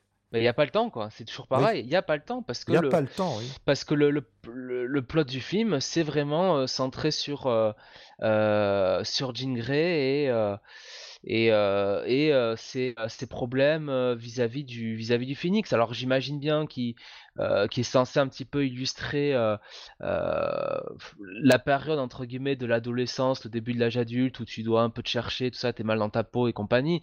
Sauf que bon, elle est censée avoir 24-25 ans, quoi, tu vois, ça Ouais, fait, euh, ouais, ouais. euh, on est censé, on, on- on nous laisse entendre que, euh, alors je sais pas s'ils ils ont 10 ans de service en tant qu'X-Men, mais ils en ont au moins 5-6, quoi, tu vois. Mhm. Euh, donc euh, là, si tu veux, elle est mature, quoi. Enfin, de- enfin bon, c'est c'est compliqué, quoi. Et tu perds, et finalement, c'est un film qui perd, qui perd beaucoup, beaucoup trop de temps, quoi. Tu vois, dans, euh, Ouais. pour arriver finalement à un climax, tu l'as dit avec la scène du train, qui Bon, qui, qui, qui bien, hein, c'est c'est pas la question, mais qui fait un peu plouf, quoi. Qui, euh, Mhm. Mais tu vois, moi j'ai apprécié le fait qu'on se perde pas trop dans les subplots. Oui, que c'est- vraiment, voilà. c'est un film assez. euh, moi, je, certains n'ont pas eu le- la même impression que moi, mais pour moi, le côté un peu désespéré, un peu oppressant, je l'ai ressenti par moment. Je trouve que c'est. Il y en a qui ont reproché euh, le fait qu'il y avait qu'un qu'un plot dans ce film, c'est-à-dire euh, finalement euh, Jean, le Phénix, et puis Bah, et c'est ce qu'on voulait. Enfin, moi, ben c'est- oui, ça me va très bien. Et ça qui est assez marrant, c'est que c'est quasiment. En fait, c'est un, un peu un one-shot. Autant les autres films X-Men, honnêtement, c'est toujours plus ou moins des suites des précédents où il y a tellement de personnages, de subplots, de- d'intrigues, que c'est compliqué de les regarder séparément, que ce soit les trois premiers ou euh, de First Class à euh, Apocalypse. Je trouve que euh, il faut avoir vu quand même les précédents, tu vois, si tu veux vraiment tout comprendre. Là, honnêtement, tu, je trouve que c'est plus accessible. C'est un peu plus one shot, même si ça conclut. Je sais pas si tu vois ce que je veux dire. Il y a cette absence un peu quand même de ce plot, euh, de ce côté-là, on a un peu euh, coupé les branches. Ça sert le film dans l'efficacité de l'histoire qu'il veut raconter. Oui. Et ça, je ne lui reproche pas, moi. Enfin, je, j'aurais juste voulu que le subplot sur euh, Magneto soit plus développé, ou alors euh, changé. Et peut-être euh, les reproches que j'ai fait avant sur le fauve Xavier de ça, leur réaction un peu, un peu exagérée, quoi, enfin un peu incompréhensible par moment. J'aurais aimé que ça soit réglé. Parce que sinon, le film en lui-même, euh, alors, et là, je parle en tant que spectateur, voire en tant que fan des films X-Men. En tant que fan des comics, bah non, évidemment, en tant que fan des comics, euh, je, je hurle à plein de moments. hein. Euh, Je, je suis déçu, déçu, déçu. oui, parce qu'on on flingue quand même le Phénix pour la deuxième fois, quoi. Donc c'est quand Oui, même dur voilà, de s'en ouais. relever. hein. Ouais, alors moi je suis absolument pas contre réinventer plein de trucs, surtout enlever les concepts pourris, parce que dans les comics, il y a quand même des a. concepts euh, pourris. et- ouais. Et puis on peut pas faire un film de deux heures avec euh, la Phoenix Saga. Alors on a la Phoenix Saga, la Dark Phoenix Saga. Enfin on a plusieurs arcs différents. Bref, hein. Oui. c'est très dense, très compliqué. Même en série télé, euh, C'est long à faire tenir. C'est toujours le même problème, c'est qu'ils veulent adapter la Phoenix Saga en ne retenant que la Dark Phoenix pratiquement, mais ils oublient qu'il y a Mmh. des années avant, avec euh, Jean Grey qui est le Phoenix, et voilà, elle est dans l'équipe, quoi. hein. Mais ce serait, ce serait possible, hein, c'est juste qu'il faut, faut bien le faire. Mais Mais il faut, que, possible. faut que quelqu'un, euh, bon, une fois pour toutes, ben ok, elle a le Phoenix, mais on va pas tout de suite partir euh, sur euh, Dark Phoenix ou euh, tout le monde contre Jean Grey. Ben, elle va simplement rester dans l'équipe, utiliser ses pouvoirs, et ça peut durer un, deux, voire plusieurs films. Pour euh, aussi, voilà, comme je dis, que euh, le spectateur s'attache vraiment à ce perso, comme, comme les, les- les Mhm. personnages sont attachés dans le film. Qu'il y ait Oui. ce, ce- ce truc émotionnel de se dire Ah putain, merde! Putain, finalement, le grand méchant, c'est euh, c'est euh, cette héroïne euh, qu'on a développée pendant, euh, pendant des films, quoi. elle, C'est elle est trop peut-être morte un film trop tôt, là, je pense. Mais bon, ça, après. Bah, ça, euh, c'est c'est toujours pareil, hein. Ils ont, euh, voilà, c'est c'est le, c'est le côté de euh, euh, déjà, euh, bon, faire le Phénix alors qu'on nous a simplement introduit Jean Grey euh, hmm. à la serpe sur Apocalypse, quoi, tu vois. Donc, Tu- Tu sais quoi, je pense que tu peux faire Phoenix et Dark Phoenix en un film, mais pendant une heure elle est Phoenix, pendant une heure elle est Dark Phoenix, tu vois.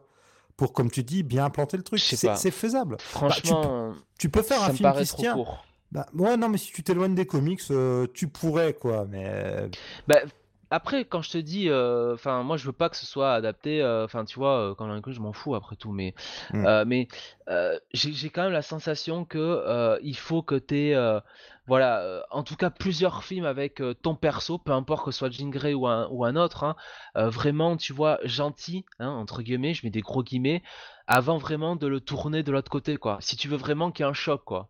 Ouais, Tu vois oui, oui, oui. Euh, si ça se passe, euh, si tu introduis Jean Grey et, et que dans le même film, elle va de l'autre côté comme ça, bon, bah, so what, quoi, tu vois, tu ne la connais pas, tu t'en fous, quoi. Ouais. Enfin, c'est pas... euh, Bon, Bon, on verra ce qui sera fait chez Marvel. bah, chez Marvel, de toute Enfin, façon, Marvel à mon avis, les X-Men, on va pas les avoir avant un moment, hein. Je pense Bah, pas croire que... n'a- N'allons pas trop vite, on fera ça euh, tout à l'heure. Oui. Juste avant, euh, alors peut- le petit jeu de mais qui a donc fait des caméos? Est-ce que tu sais quels caméos ont eu lieu dans le film? Alors là, euh, là euh, aide-moi parce que... Eh ben, alors déjà, on a un créateur des X-Men et pas n'importe lequel, Chris Claremont, qui apparaissait déjà dans X-Men 3. Je crois qu'il apparaissait que dans X-Men 3. euh, dans la scène où Xavier va voir la jeune Jean Grey au début avec euh, Jean qui fait mon, lever une tondeuse. Il y a Stanley et euh, Chris Claremont. Il y en a un des deux qui tonce sa pelouse. Enfin bref, il était déjà là. Là, bah, Chris Claremont apparaît. Alors, c'est au début lorsque Xavier reçoit hum, une récompense pour avoir, euh, enfin c'est premier tiers, voilà, quand Xavier reçoit sa récompense pour avoir sauvé la navette spatiale, bah, Chris Claremont est dans l'assistance. Euh, on a l'acteur euh, Lamar Johnson qui joue le personnage de Match. Alors Match, c'est un étudiant dans, dans X-Men, enfin c'est un personnage de quatrième zone qui a une tête en flamme. Alors visiblement il est dans le film, bon je l'ai pas vu. Et on a Daniel Cudmore qui fait aussi un petit caméo. Mais finalement, ah bah non, finalement non, il devait avoir. Alors là, je me fais, je me fais tromper par ma news. Il devait avoir un caméo, mais il l'a pas eu. Euh, Daniel Cudmore, c'était celui qui jouait Colossus, mais finalement, il n'était pas dans le film. Voilà, c'est une information totalement inutile. J'aime bien prolonger le podcast pour rien. Donc, bah, justement, allons tout de suite euh, à ce qui peut peut-être intéresser nos auditeurs ou pas. On s'en fout, on va geeker un petit peu. Et ben, mon petit Jonathan, quelles sont tes attentes pour euh, l'arrivée des X-Men chez Marvel Studios? Alors, ben moi, je, j'a- enfin, j'attends, franchement, j'attends rien hein, à ce degré-là, mais euh, j'aimerais, voilà, j- j- j'aimerais qu'on ait des X-Men euh, qui ne soient pas dans le ton euh, général du MCU, quoi. Tu vois? Ah, totalement, oui. C'est-à-dire qu'on est, euh, parce que Et là, on peut juste remercier Dark Phoenix de ne pas avoir fait de la Alors blagounette ça, dans oui. tous les sens. Ça, euh, à- parmi euh, toutes les critiques, parce que moi j'ai quand même lu des trucs incroyables, hein, genre c'était le pire film de super-héros euh, euh, Oui. depuis, euh, depuis des années. hein, Le- alors déjà, le pire X-Men, je suis désolé, X-Men 3 et Ah, Wolverine bah oui. Origins sont Ah, pires. Wolverine Origins quand même, quoi. Enfin, je sais pas, quoi, faut Et euh. personnellement, personnellement, Apocalypse, si t'enlèves le fan service, pour Ah moi, ce film est meilleur qu'Apocalypse. hein. Ah Même le non. fan service ne serait pas Apocalypse, du n'importe Non, mais quoi. enfin. Apocalypse, c'est c'est une catastrophe, quoi. Enfin, une catastrophe. attention à ce qu'on dit, mais, mais en tout cas, c'est pas meilleur que Dark bah si. Phoenix, faut arrêter. Ah bah pour moi c'est un nanar. euh, on, on devrait. J'aurais très envie de le revoir et d'en parler parce que Oui, c'est. un, un nanar et il y a de ses facilités. Enfin c'est aberrant. Euh, la façon dont Apocalypse se réveille. Enfin les, choses auxquelles tu penses deux secondes euh, comme euh, bah, le début où bah, les rebelles donc opposés à Apocalypse ont réussi à trimballer un rocher énorme sans que personne ne le voie et le cacher sous une couverture.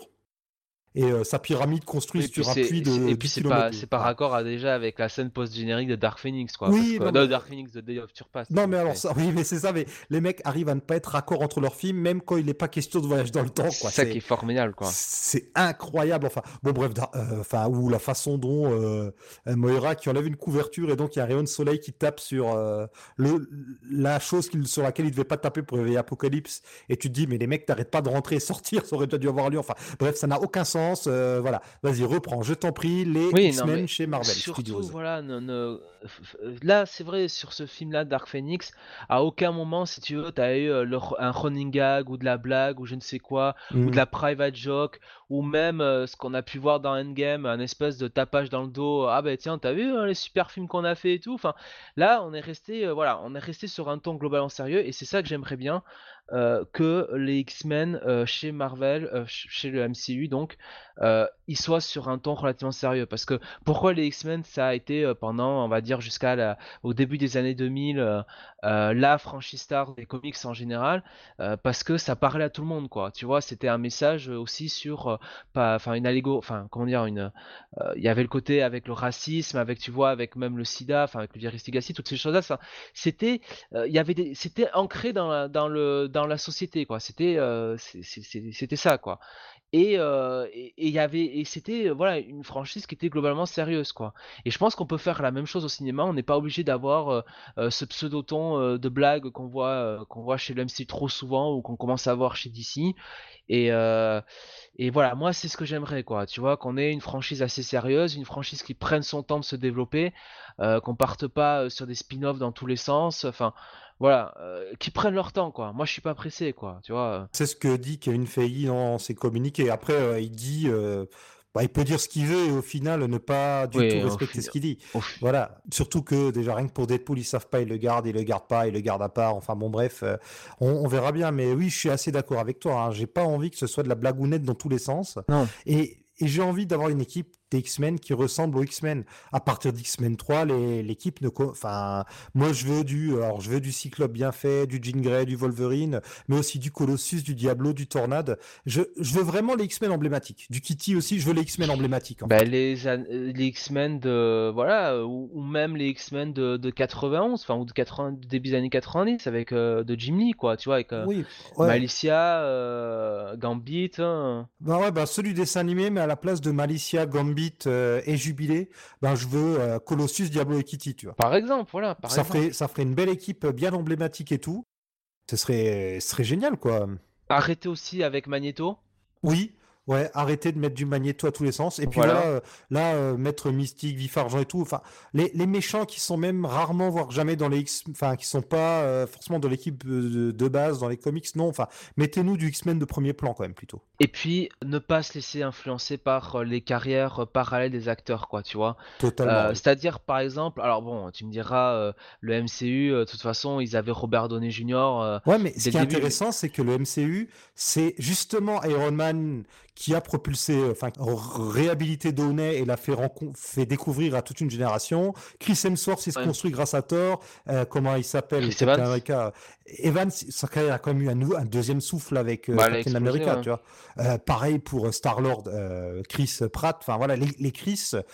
Alors les Chris avaient déjà une carrière avant, surtout euh, Evans et Pratt, et vraiment euh, leur rôle dans le MCU les a leur a donné un nouveau souffle. Ben, Robert Downey Jr. et Chris Evans avaient quand même, euh, bon, avant respectivement Iron Man et Captain America, avaient quand même fait des, euh, je veux dire, euh, Robert Downey Jr. on l'avait vu dans Kiss Kiss euh, Bang Bang Bang. Bah, Bang, c'était bah, le, le prélude de Kiss Kiss. Bang Bang. C'est ce qu'il a. Ouais, mais Kiss Kiss Bang Bang, euh, à part les initiés qu'il a vu oui, c'est ça. C'est moi je l'ai vu et j'ai adoré. Bah, je l'ai vu parce que je traînais sur des forums de cinéma, des machins comme ça et euh, ah faut voir ça, euh, le nouveau Shane Black.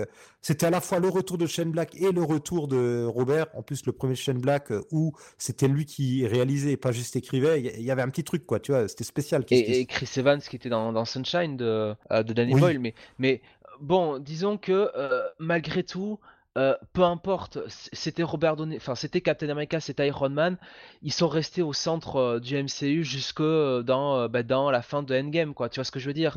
Euh, Enfin, la- c'est les personnages centraux aussi, genre c'est pas mystique ou C'est le ça, fauve c'est ou je ça sais que je veux dire, c'est qu'on n'a Enfin, pas. ouais.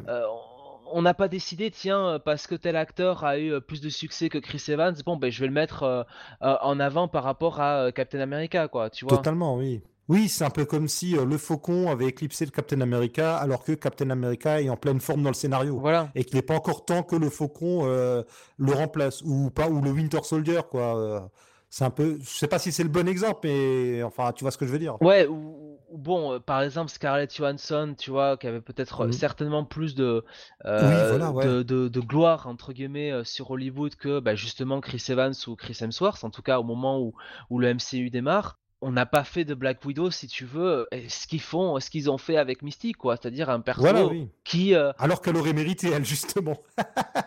Alors bah que Black Widow, justement, méritait. Quoique, ça reste quand même un personnage euh, important dans Winter Soldier, dans. Mais oui, je vois ce que tu veux dire. Mais tu vois, enfin, ils l'ont pas, ils l'ont pas enfoncé dans la gorge parce que ça reste quand même Black Widow, quoi. Un perso. J'ai pas dire. Et là, les promos restent très centrés sur la Trinité ou alors sur la Tétrarchie si tu rajoutes Hulk, quoi. C'est Black Widow et Hawkeye aussi étaient toujours relégués à côté et vraiment, c'est les quatre plus connus qu'on met toujours en avant. En fait, c'est salaud ce que je vais dire, mais en fait, jusqu'au, euh, si tu veux, l'arrivée de Captain Marvel, qui est très clairement post-affaire Weinstein.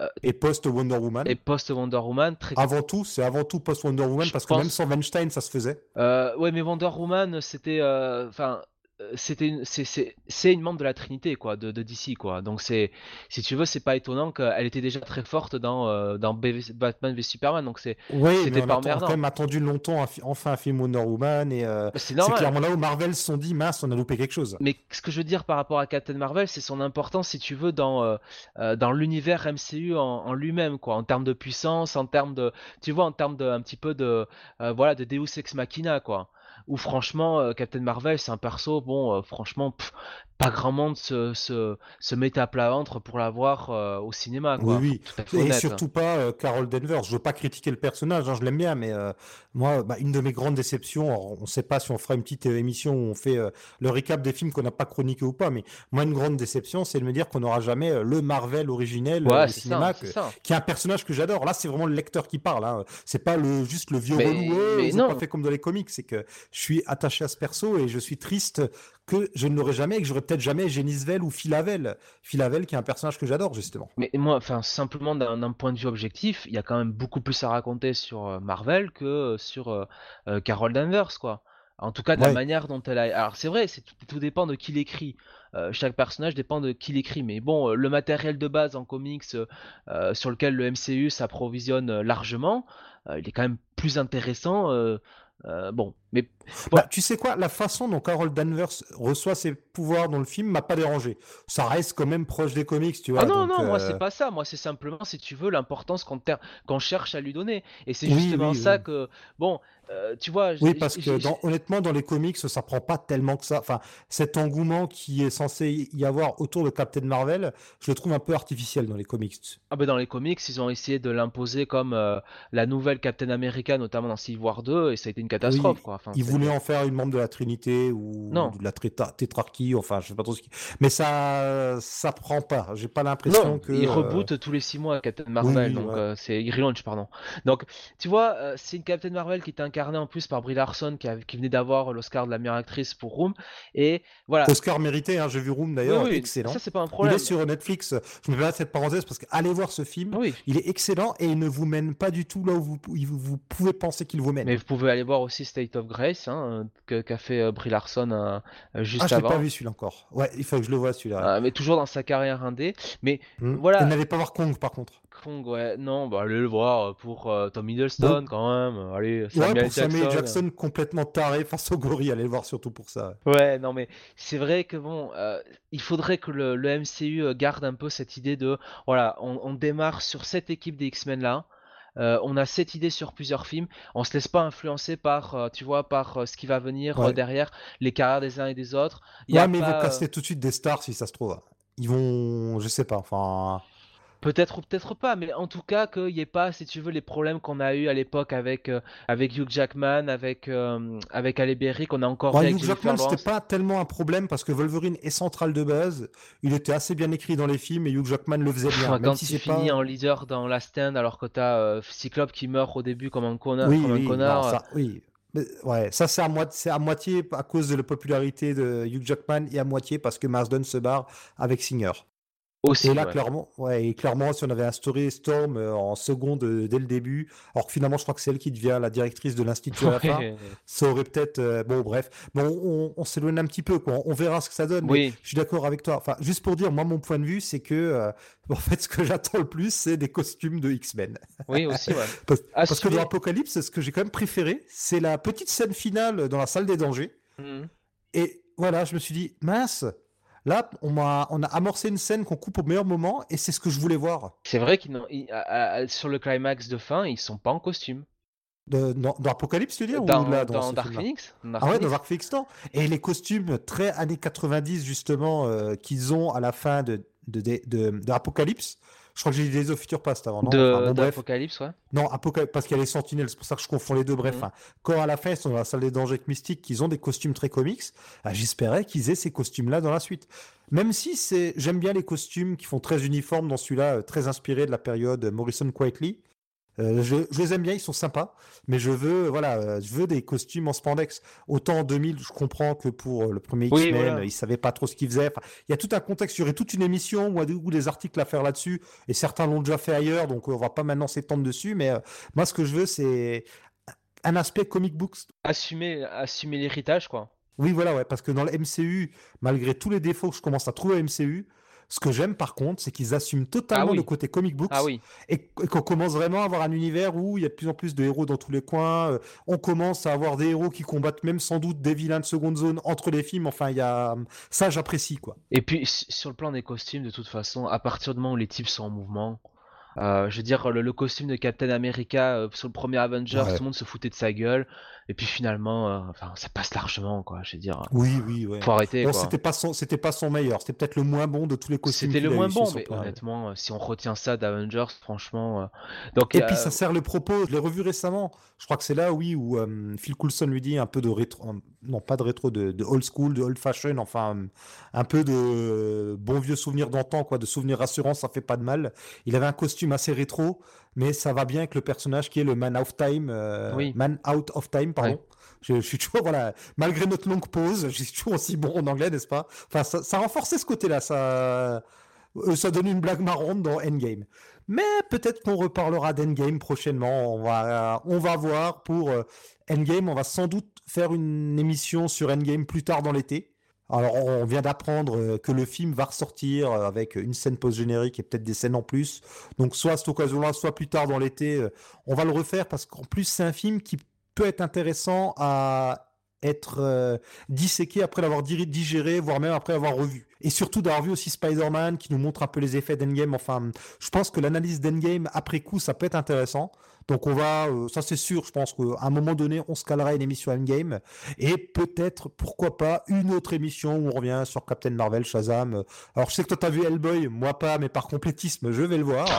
là, Donc euh, pourquoi pas une émission récap Euh, On en parlait avant, euh, Shazam nous botte. Enfin moi j'ai envie de parler de Shazam, Oui. donc euh, on, on va voir, c'est une question de temps. Euh, donc euh, alors avant que je commence à basculer totalement dans les annonces sur le site, t'avais encore quelque chose à dire sur ce film-là ou Non, en général c'est- voilà, euh, juste que dire, c'est dommage, quoi, parce qu'il y a du potentiel et, et comme d'habitude, j'ai envie de dire, euh, c'est c'est pas exploité à fond, quoi. Et, Ouais. et c'est pas non plus, c'est pas non plus la, la merde qu'on veut bien dire, quoi. Faut pas, faut, Oui, oui, oui.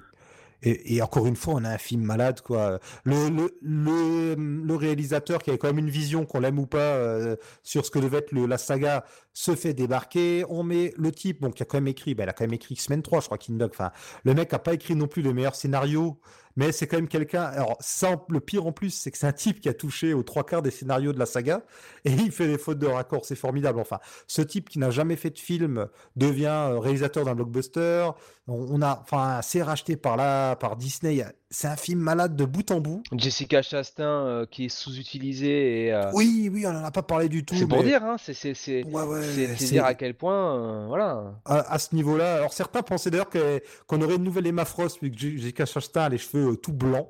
Euh, la pauvre, alors la pauvre Jessica Chastain, elle a pas l'air, elle est un peu palote quoi dans le film. Bah, elle est déjà, elle est déjà, elle est déjà pas l'autre de base, elle a la peau blanche, mais là c'est vrai qu'avec sa coupe de cheveux euh, bah, blonde, hein, blanche, Mhm. euh, Et Bah, une fois qu'elle devient une alien, ça marche bien. oui, elle est sous-utilisée quoi. Enfin, elle est. euh, Oui, oui, oui, Bon. oui, elle est sous-utilisée totalement. hein. Donc euh, voilà, bro. Pour une fois, on a réussi à pas faire trop long sur le film. Je vais pas partir sur les easter eggs parce que j'en ai pas vu beaucoup. Euh, j'ai pas fait de recherche, donc il y en a. De voir une ou deux inscriptions par-ci par-là ou deux personnages, mais bon, il y en a, mais L'important, j'en ai pas vraiment vu de. non, il y en a pas vraiment ici.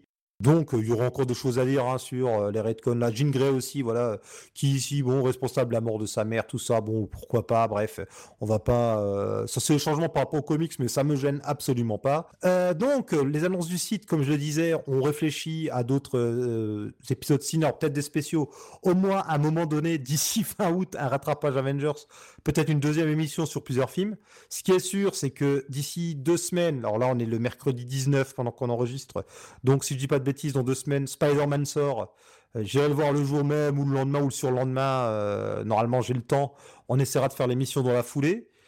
Et autre annonce, dans huit jours exactement, si on reporte pas la date, on va enfin refaire un Comics Office, le podcast. L'émission revient après euh, quelques temps de pause pour des raisons, on en reparlera peut-être ou pas, hein, bon, pour des raisons de disponibilité entre autres. Enfin voilà, c'est la vie, c'est comme ça. hein. On réfléchit à faire peut-être une version un peu changée, un peu raccourcie. Vous verrez quand ça sortira. En tout cas, Bunny travaille sur le conducteur. Il a promis qu'il m'en m'en enverrait un très rapidement. Et je le crois sur parole, n'est-ce pas, Jonathan? Mais parfaitement. Sa parole est d'or. Exactement. il est toujours bon de tacler un petit peu surtout quand il n'est pas là.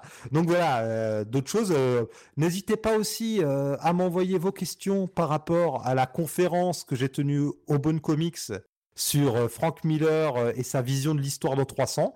Vous pouvez retrouver donc cette conférence que j'ai enregistrée sur notre site. Il y a un enregistrement disponible sur notre site et sur les applis de podcast. C'est dans la nouvelle section Les conférences Comics Office. On espère en faire euh, d'autres conférences euh, à l'avenir. Qui sait, peut-être un jour avec mes comparses, hein, on ne sait pas.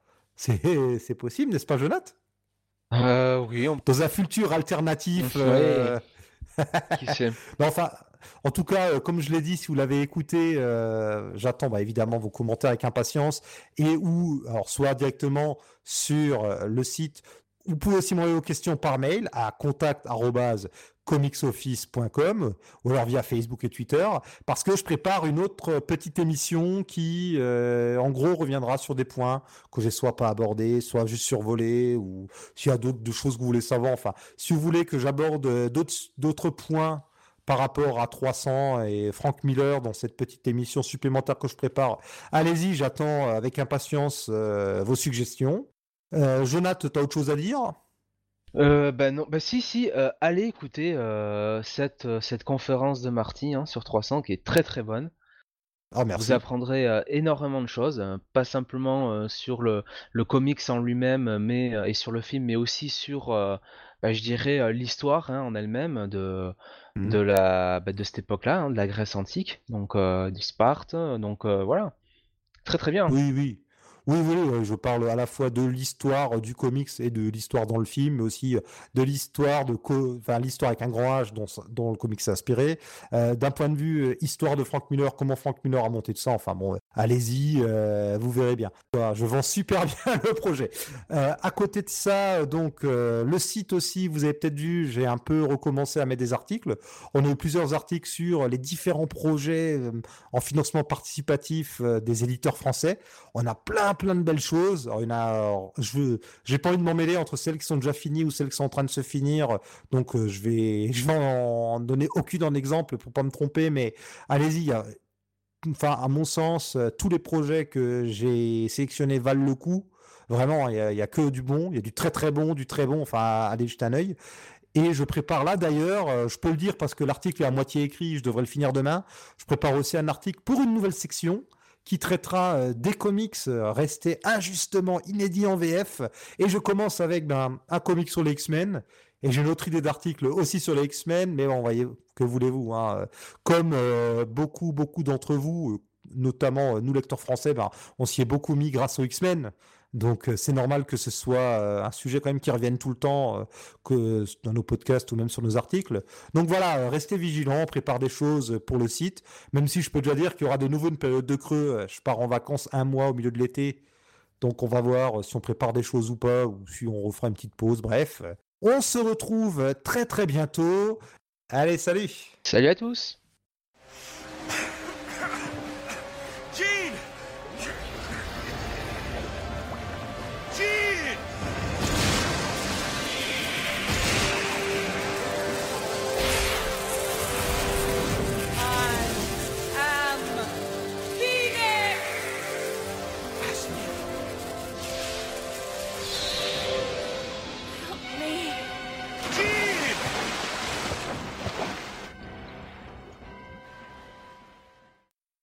Ah mince Ah ben, je...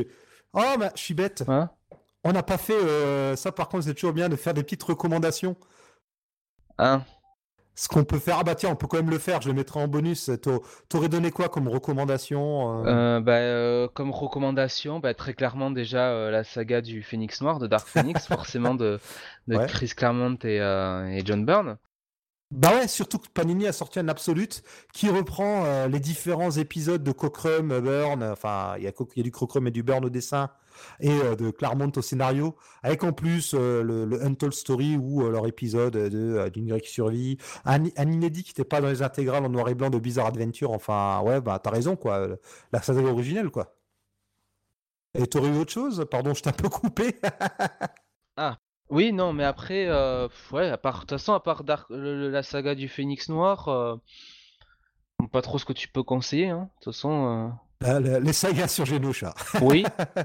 si vous voulez voir, ouais, vraiment, euh, il y a plein de sagas différentes sur euh, Genosha, que ce soit quand, Gen- quand Magneto n'est pas encore le maître de Genosha ou une fois qu'il l'est. Ouf, oh là, le, le- attends, c'était, euh, euh, c'était pas, non, c'est Extinction Agenda qui était, euh, qui était sur Genosha là, à la fin des années 80. Euh, ouais, oui, c'est là où je crois que Magneto prend le pouvoir, non? Extinction Agenda, je crois que c'est la première fois qu'on a introduit, sur- parce qu'au début Genosha c'était l'État euh, qui, enfin, qui le, qui euh, asservissait les, euh, les, les, les mutants, qui, euh, Oui, oui, oui, Ouais. tout à fait, oui. Oui, bah oui, c'est alors c'est un euh, un arc qui avait donc euh, vers la fin des années 80 euh, juste euh, entre la, la période des X-Men qui était en Australie et Mhm. le, le début de Inferno. Euh, puisque je me souviens qu'on on a dans Extinction Agenda Madeleine Prior qui est euh, qui est emprisonnée euh, donc par les, les grands pontes hein, enfin de de, de, Mhm. de, de, et et en fait, elle, avec ses pouvoirs déjà, on voit qu'elle a déjà les pouvoirs de la, de la Goblin Queen et elle, enfin, tu vois, on- voilà, on- c'est, c'était pas mal, mais c'était pas fou non plus, je trouve. Et, bah, Panini vient de ressortir Extinction Agenda sous le nom de Extinction Programmée euh, dans sa gamme, euh, comment elle s'appelle Marvel Event, euh, je crois, si je dis pas de bêtises, oui. Là, le 9 mai. Donc, s'il y a des gens que ça intéresse, vous pouvez aller voir ça, quoi. Mais après, oui, il n'y a pas de. Bon, c'est un film à part. De toute façon, c'est un film à part Dark, Dark Phoenix. C'est un film qui, euh, à part, bon, on va dire le concept de la de la, la, la Dark Phoenix euh, saga, euh, enfin, ne, ne s'appuie pas vraiment sur euh, des euh, des Oui. grands arcs. euh. Bah, ça, ça reste un des films qui s'appuie le plus sur un arc des comics, finalement, hein, à part Days of Future Bah, Past. Parce que Apocalypse, il picore un peu à gauche à droite, tu vois. First Class picore à gauche à droite. oui, Apocalypse, ils reprennent juste le concept d'Apocalypse et des, euh, des quatre euh, des quatre Horsemen Ouais. et c'est tout. Euh, Ça prend un peu, euh, notamment les épisodes d'X Factor, des débuts avec Angel, qui est le cavalier, ouais, tout ça. enfin, sans adaptent- le sans le drame de du fait de perdre ses, ses ailes euh, face à Harpon Ouais. euh, dans le massacre, euh, enfin Mutant oui, Massacre. ouais, ouais. Mais euh, par contre, tu vois, dans la stand, aussi nul que c'est, bon bah tu vois, t'as Dark Phoenix forcément, mais t'as aussi The Cure, enfin la saga avec. Oui, oui, oui. Ouais, et puis dans, et puis dans X-Men 2, c'était Dieu créé, Mm. l'homme détruit. C'était revendiqué. Et un peu l'arme X aussi. Oui. Et, et même le premier film X-Men, il reprenait, il reprenait quelques trucs à gauche à droite, bah, notamment les très vieux épisodes dans les années 60 où Magneto crée une machine qui fait des mutants euh, en terre Mm. sauvage. Donc euh, c'est vrai que non, finalement les films X-Men quand même, euh, bah, celui qui reprend peut-être le moins des épisodes précis, c'est peut-être finalement First Class à y repenser. Même s'il reprend aussi des épisodes Bah, à gauche à droite, reprend des le, le concept d'une série, quoi. Envie de te dire. Ouais. Ouais, c'est plus Apocalypse, hein, quelque part, pour moi, qui, qui finalement euh, Euh, tu vois, ça pue le. Ils refont un peu aussi l'arme X dans Ah oui, en plus, c'est vrai. euh, Ouais. Non, ouais. Bon, ben oui, mais c'est vrai que tu peux quand même retrouver dans chaque film plusieurs inspirations des comics. Ça reste, enfin, on peut pas les accuser d'avoir totalement ignoré les comics aussi, quoi. Mais de toute façon, ils le font sciemment, hein, parce qu'ils savent très bien que bon bah voilà, c'est il y a tout un public. Parce que de toute façon, les gens qui lisent pas des comics, bon, ça, n'im- ça ne les impacte pas. Par contre, ceux qui lisent des comics, bon, si on peut faire du fan service en leur mettant des arcs qu'ils connaissent, Ouais. euh, voilà, tout le monde le fait. Hein. De toute façon, de toute façon, en comics, à part euh, adapter un arc précis ou un récit limité précis comme Watchmen, aucun, aucune saga, et surtout pas les sagas des années 60, 70, 80, ne sont écrites comme des films Non, finalement. non. Donc euh, c'est compliqué à Mm. adapter à peu près fidèlement. hein. Hmm. Mais c'est vrai que tu as raison, en recommandation de lecture, bon, à part la saga des Dark Phoenix, qu'on vous invite, euh, enfin les différentes sagas, parce que on peut séparer, comme je l'ai dit avant, Phoenix Saga et Dark Oui. Phoenix Saga, parce qu'il y a plusieurs, enfin bon, bref, euh, il y a plusieurs choses. Puis moi, ce que je recommanderais aussi, c'est, ben, alors, c'est quelque chose que je vais voir d'ici euh, 2, 3, 4 jours. Ce sont ben, les épisodes de la série euh, X-Men des années 90. Ah bah oui. Parce que finalement, euh, ce, ce film, je me suis dit quand même, ça, y a- ça fait quand même tellement longtemps que je veux me la faire, cette série euh, des années 90. Et voilà, je me suis dit, allez, là, euh, Ah ben, j'y vais. euh. C'est c'est là qu'il y a la meilleure adaptation de, encore une fois, la, la Phoenix Saga, quoi. Oui, et puis, même, pu- purée, quelle adaptation. Alors, il y a des défauts, bon, des défauts de graphisme. Dès l'époque, déjà, c'est un peu moche, euh, c'est un peu Ça reste, bref. oui. Et puis, il y, a des, il y a des énormes facilités, il y a des trous parfois dans le scénario, et en même temps, enfin, il y a des trous de logique, de, euh, ils font certaines choses, il n'y a aucune conséquence, euh, bref. Mais d'un autre côté, les, les scénarios sont prenants. C'est waouh, ils arrivent à te synthétiser un nombre incalculable de choses. Là, j'en arrive en 10 jours, je suis à. Alors, les saisons sont courtes, hein, c'est des épisodes de. euh, Quand on les récap, c'est 18 minutes, tu as 13 épisodes par saison. Euh, je suis à deux épisodes de finir la deuxième saison. Bah, il y a déjà eu euh, Days of Future Past, euh, Genosha, Bishop, Cable, Apocalypse, Sinistre, La Terre Sauvage, Le Fléau. Il y a un nombre, c'est un nombre malade de trucs. Il y a, eu Miss Marvel, justement. Bah, Miss Marvel, euh, bah, tiens, qui sait, dans les films, on aura peut-être une rencontre Malicia, Miss Marvel. Tiens, enfin, il y, avait ça dans un épisode. C'est, c'est fou tout ce qu'ils arrivent, même rien que dans la première saison, ils, ils t'incorporent un nombre de choses. Et là, euh, je sais que la troisième saison, c'est là où il y a l'arc du Phénix, et j'ai hâte d'y être. Surtout que ça dure très Ça longtemps. t'a laissé quand même au moins deux saisons où tu t'as pu euh, euh, t'attacher à l'équipe, euh, à Jean Grey, enfin Ah tu vois. oui. Et il y a très peu de filers, hein, vraiment. Mais vraiment, tous Non, les non. épisodes, même quelques épisodes qui mènent pas à grand chose, mais au final, il y a toujours euh, soit un subplot, euh, soit la caractérisation du personnage qui a une Ce conséquence qu'ils sur ont toujours très bien fait, c'est euh, et c'est ce qu'ils faisaient dans de toute façon dans les années 80, euh, même les débuts des années 90, c'est euh, avoir l'arc principal et derrière tu avais toujours un subplot qui allait Mhm. devenir l'arc principal. euh, tu vois le coup classique du méchant qui est en fond, il le faisait Oui, parfaitement. oui. Ça il le faisait pas. Ah bah là, dans la saison 2, ils font un double subplot parce que d'un côté, euh, t'as Sinistre qui embête euh, X- Cyclope et compagnie, et en même temps, t'as Magneto et Xavier sur la Terre Sauvage, Sauvage, et, et ça a l'air d'être, de ce que je pense deviner, c'est aussi sinistre, enfin, c'est génial. Et là aussi, ils ont synthétisé des trucs, enfin, c'est, euh, ils arrivent à la fois à synthétiser euh, les épisodes de l'époque Lee Kirby, puis Thomas Adams, et l'époque Claremont Cochrane Burn, et aussi un peu, ils prennent un peu dans les épisodes de ce moment-là où c'est Jim Lee, Portacio, Byrne et compagnie. Enfin, wow, c'est c'est fou. Ils mélangent toutes les époques et c'est cohérent. Ça, ça tient. La, la- la seule chose que je peux reprocher à la série, c'est qu'au final, euh, l'équipe évolue pas. Alors, on croise Colossus une fois par saison, mais il n'intègre pas l'équipe. Je sais que Diablo apparaît 3-4 fois, mais il n'intègre pas l'équipe. Enfin, c'est juste ça qui est dommage. C'est que à part des membres qui, de temps en temps, euh, pas comme le Fauve qui est en prison ou Xavier qui est en Terre Sauvage, il y a des membres qui sont séparés ou qui disparaissent. Mais l'équipe en elle-même, par contre, n'ajoute pas de nouveaux membres. C'est le et il y a des fois même trop de. Bah, il y a aussi euh, bon, les, les problèmes de l'époque, c'est-à-dire par exemple quand tu vois apparaître Câble, c'est toujours un câble qui est, euh, je dirais, euh, un gars qui, tu vois, qui on, on croit comprendre qu'il vient du futur, mais euh, tu vois, c'est en plus, euh, enfin, à l'époque, on sait pas que c'est le fils de, de Jean Grey et Scott, et tu vas le savoir. Enfin, tu sens bien que euh, il n'avait pas encore décidé à ce moment-là en comics, quoi. En- bah, c'est le cas dans la première saison. Voilà. Dans l'épisode 1, Cable, il apparaît, c'est un ancien mercenaire de Genosha. Puis, quand il réapparaît plus tard dans la saison, c'est déjà un voyageur temporel euh, du futur. Puis là, il y a un épisode où son bras, c'est encore un bras robotique, il n'y a pas de virus. Mais ensuite, on nous parle de technovirus. Et là, dans le dernier épisode où je l'ai vu, c'est déjà sous-entendu qu'il y a un lien entre lui, Jean et Scott. Et la deuxième saison, c'est 93. Bah, à ce moment-là, on a déjà établi que Cable, euh, c'est. euh, Et puis, il y a, oui, même dans la série, il y a des petits ajustements de la continuité, quoi. Mais hum, c'est pas mal. On, on pourrait en faire un spécial, hein, vraiment. Non, mais euh, comme tu sais, Wolverine and the X-Men, pareil, a très Oui. bien ré- réintroduit le concept du Phoenix. Hein. J'allais y venir, mon autre cause, c'est si vous avez jamais vu cette saison. Bah, cette saison, c'est un peu la même chose que euh, X-Men 92, comme on l'appelle, sauf que, bah, au lieu d'adapter les sagas qui vont des années 60 à 90, ils adaptent principalement les sagas des années 2000, avec un petit peu d'éléments des sagas des années Quand 60 même, à 90. Quand même, euh, je veux dire, on va pas, on va pas trahir le, le- les plots, les grands plots, mais euh, enfin, ils, s'atta- ils, s'a- ils s'a- ils- ils reprennent quand même, euh, notamment une très grande histoire des X-Men. Hein, donc, Oui, oui, ils reprennent, ils reprennent deux très Oui. grandes histoires des X-Men, celle en fond, avec ben, justement un personnage séparé, comme, ben, comme là la saison 2 ou la saison 1 même de X-Men 92, qui d'un côté est plongé dans une des grandes sagas. On a la saga du Phénix en fond. Et par contre, dans les autres sagas, ben là, on est plutôt dans les choses de fin des années 90 et 2000.